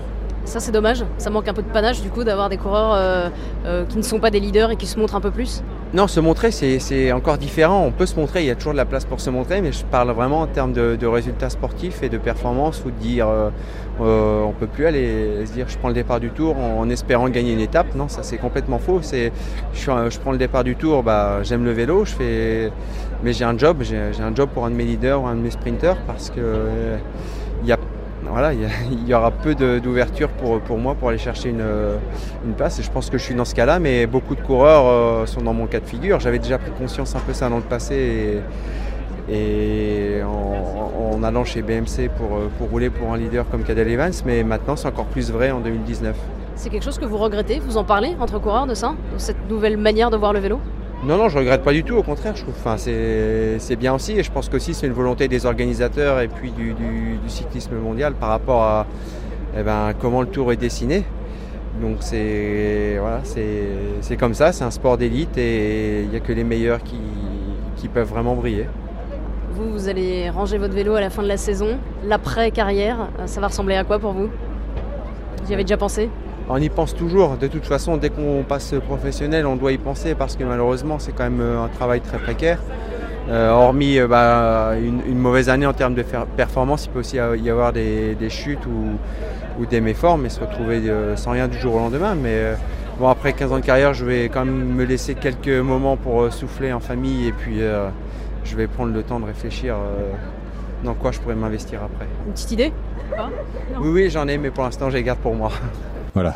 C'est le secret. Amel Moinard, euh, euh, 37 ans, qui va arrêter sa, carrière, qui est un coureur bien connu hein, du peloton, moins du grand public, bien sûr. Oui, 17 grands tours. Et la particularité, c'est que, dont 11 Tours de France en 14 ans, 15 ans de carrière, la particularité, c'est qu'il a terminé tous les grands tours auxquels il a participé. Sa meilleure performance sur le Tour de France, c'est une 14e place en 2008. À l'époque, il était chez Cofidis. Voilà, euh, il y a deux ans, c'est Thomas Veuclair qui a arrêté sa, sa carrière. Euh, Caleb Ewan, euh, qui doit être en train de monter sur le, le podium, euh, Christophe Lamar, lui euh, qui vient de remporter l'étape. Oui, mais vous savez, c'est un sprinter, Caleb Ewan, donc il vous a pas attendu. Il est déjà en train de lever les bras, la médaille évidemment autour du cou euh, pour célébrer ce troisième succès euh, sur euh, le Tour de France 2019 et surtout euh, quel succès parce que euh, vous l'avez dit avec vos invités, remporter euh, la dernière étape sur les Champs-Élysées, c'est toujours un moment particulier, c'est toujours une étape que l'on marque vraiment sur son euh, calendrier et qui marque un coureur. Et Caleb Ewan, l'Australien de 25 ans dont on reparlera euh, sans doute qui euh, descend à l'instant les marches, qui salue euh, Christian euh, Prudhomme, qui le félicite euh, bien évidemment parce qu'il a fait un, a réalisé un sprint franchement presque d'anthologie. hein. Il s'est faufilé tel un poisson et il a dribblé littéralement euh, tout le monde pour aller euh, évidemment franchir la ligne. Le euh, premier Caleb Ewan donc qui remporte cette étape, sa troisième étape sur ce Tour de France. Va bien sûr maintenant attendre euh, l'autre grand moment euh, de ce Tour de France, à savoir eh euh, le super combatif du jour. Vous l'avez évoqué, c'est Julien Alaphilippe, vainqueur de deux étapes qui monte lentement les marches. Mais là, je ne crois pas que ce soit de la fatigue dans le cas du Français. Je crois, on suppose qu'il est en train tout simplement de savourer. Se pouvait-il se douter, lui, au moment où il a pris le départ de ce Tour de France, qu'il se retrouverait finalement sur le podium, cinquième euh, du classement général, 14 jours en jaune, deux victoires d'étape et euh, vous l'entendez peut-être derrière moi, bien sûr, les applaudissements euh, nourris de la foule qui est restée pour saluer le coureur de la Deceuninck Quick Step, pour saluer ce succès. Finalement, c'est presque une distinction honorifique, super combatif, mais il a montré tellement de choses, lui que l'on croyait euh, évidemment euh, pas capable euh, de franchir les hautes altitudes, il a montré tellement de choses, Julien Alaphilippe, que ça valait bien évidemment de se voir adresser ce fameux dossard rouge de super combatif sur l'ensemble de ce tour pour l'ensemble de son œuvre, euh, sera-t-on tenté de dire. Christophe, avant que vous continuiez et puis qu'on parle un peu avec Patrick Chassé, vous continuez à nous commenter cette euh, cérémonie. Je suis sûr qu'il avait le sourire parce qu'il est toujours en train de, de sourire, de s'amuser, de rigoler, euh, Julien Alaphilippe. Eh bien, vous savez quoi, Axel? Euh, J'ai senti un coureur soulagé, heureux, mais le sourire, il était plutôt discret. Je pense qu'il était très ému au moment de monter sur le podium. Là, on le voit évidemment avec euh, son papa qui qui l'embrasse. Là, c'est un moment euh, très touchant parce que il a un bouquet de fleurs à la main. Il le remet derrière lui, et là, on sent vraiment que il y a quelque chose euh, d'assez fort là qui est en train de, se nouer entre euh, ces deux hommes, et euh, il lui tombe littéralement dans les bras. Là, j'ai l'impression qu'il y a trois semaines d'efforts, trois semaines de souffrance, euh, trois semaines d'espoir aussi peut-être euh, déçu en ce qui le concerne parce qu'il s'imaginait bien revenir avec euh, le maillot jaune à la maison. Mais là, c'était un moment particulièrement fort euh, pour le coureur français alors que euh, Peter Sagan, j'allais dire, monte presque dans l'indifférence. Lui aussi, euh, coureur très apprécié du grand public pour ses écarts parfois contrôlés ou non contrôlés. Ce, ce coureur un petit peu presque entre guillemets à l'ancienne, sans filtre mais très attachant. Euh, pardon, Cadel-Ewan, non, c'est pas lui, c'est Peter, Peter Sagan, Sagan. qui va donc, oui, remporter pour la septième fois. Ça, c'est quand même quelque chose d'énorme. Pour la septième fois, le classement par points, celui des meilleurs sprinters. Il efface donc des tablettes entre guillemets. Il ne l'efface pas, mais en tout cas, il le dépasse désormais. Évidemment, Eric Zabel, l'Allemand, euh, qui avait lui aussi remporté six fois ce classement. Et bien désormais, tout en haut, tout en haut, il y a euh, Peter euh, Sagan, euh, lui aussi plutôt euh, ému, en tout cas, euh, qui la joue euh, très euh, discrète. Il est habitué évidemment à ce type euh, d'honneur, tandis que Julien Alaphilippe, lui, est resté avec ses proches. Et donc euh, Peter Sagan, euh, qui peut euh, une nouvelle fois soulever le bouquet, soulever le trophée. Sept fois meilleur sprinter du Tour de France. C'est quand même quelque chose, même si euh, Patrick Chassel l'a dit très justement, je pense que pour lui, le fait de ne pas avoir gagné sur les Champs-Élysées au moment où on se parle, il a 29 ans, il a encore le temps. Je pense que le fait de ne pas avoir gagné sur les Champs-Élysées, c'est quand même une petite pierre, un petit caillou euh, dans la chaussure et nul doute euh, qu'il aura évidemment, qu'il fera tout pour tenter de l'enlever lors des prochaines éditions du Tour de France. On va bien sûr maintenant attendre l'autre grand moment. Il va y avoir un Français sur le podium, un deuxième Français sur le podium puisque On, on va revenir vers vous, minutes. Christophe. Ouais. Juste, j'avais deux questions à poser à Patrick euh, Chassé euh, très rapidement. Euh, Est-ce que euh, donc il était avec son papa euh, qui est malade, hein, euh, Julien Julien Alaphilippe. Alaphilippe. Euh, Est-ce que c'est un, un prix, le, le prix de la super combativité rapidement qui Non, mais là, l'émotion qu'il y avait, c'était pas non, par rapport à. non, c'était par rapport à son papa, bien sûr, mais Non, non, mais c'était la- pas par rapport à- au prix de la combativité, Mm. c'était par rapport surtout à cette épopée qu'il a vécue sur les routes, euh, sur les routes du Tour de France. On sait que son papa est cloué dans un fauteuil. Euh, Il y, a, il y a une émotion euh, très forte. Son papa l'a, l'a- l'a euh, évidemment, comme le ferait un, un père pour n'importe quel fils euh, champion de fils. Mais voilà, il- et puis il y a, il y a le clan à la Philippe qui a suivi, qui suit, euh, alors pas tous les jours bien sûr, mais régulièrement et pas toujours à distance, souvent à proximité. Il en a besoin, il a besoin de tout ça pour justement évoluer au plus haut niveau. Avec notamment euh, Franck Alaphilippe qui est son cousin et entraîneur et qui Oui, va être engagé euh, par euh, Oui, voilà, euh, c'est- l'équipe de Kidding Quick Step C'est l'année ça, prochaine. c'est c'est exactement ça. Il a besoin de- du clan, de la famille autour de lui. Christophe Lamar, Romain Bardet, ça y est, il est monté, il a, il a revêtu son maillot à poids. Ouais, effectivement, il a revêtu son euh, maillot à poids. Un petit peu en retenue, euh, le français Romain Bardet, on en a beaucoup parlé, on l'attendait beaucoup, on a forcément, en tout cas ses, supporters, euh, son équipe à G2R La Mondiale a forcément été quelque peu déçu de ses performances. Lui, le premier l'était, il l'a dit à plusieurs reprises, et finalement ce maillot à poids eh bien, vient récompenser une régularité, même si les esprits chagrins pourront euh, souligner qu'il n'a jamais franchi le moindre col en tête. Mais voilà, à la, régulière, il mérite évidemment euh, ce maillot à poids. Romain Bardet qui termine devant euh, Yann Bernal et euh, Tim Wellens, le Belge. Euh, Romain Bardet qui descend donc le, les quelques marches du podium. Et là, on va avoir la, j'allais dire, la première apparition d'Egan Bernal, colombien, premier vainqueur colombien du Tour, 22 ans. Et comme il a 22 ans, on va lui remettre le maillot blanc. Vous l'entendez peut-être derrière moi, il y a beaucoup de supporters colombiens là qui sont en train de l'acclamer. Pour l'instant, ce n'est pas ce jaune or, ce n'est pas ce jaune qui fait rêver tant de jeunes coureurs, qui ne fait pas rêver tant de futurs coureurs. Pour l'instant, c'est un blanc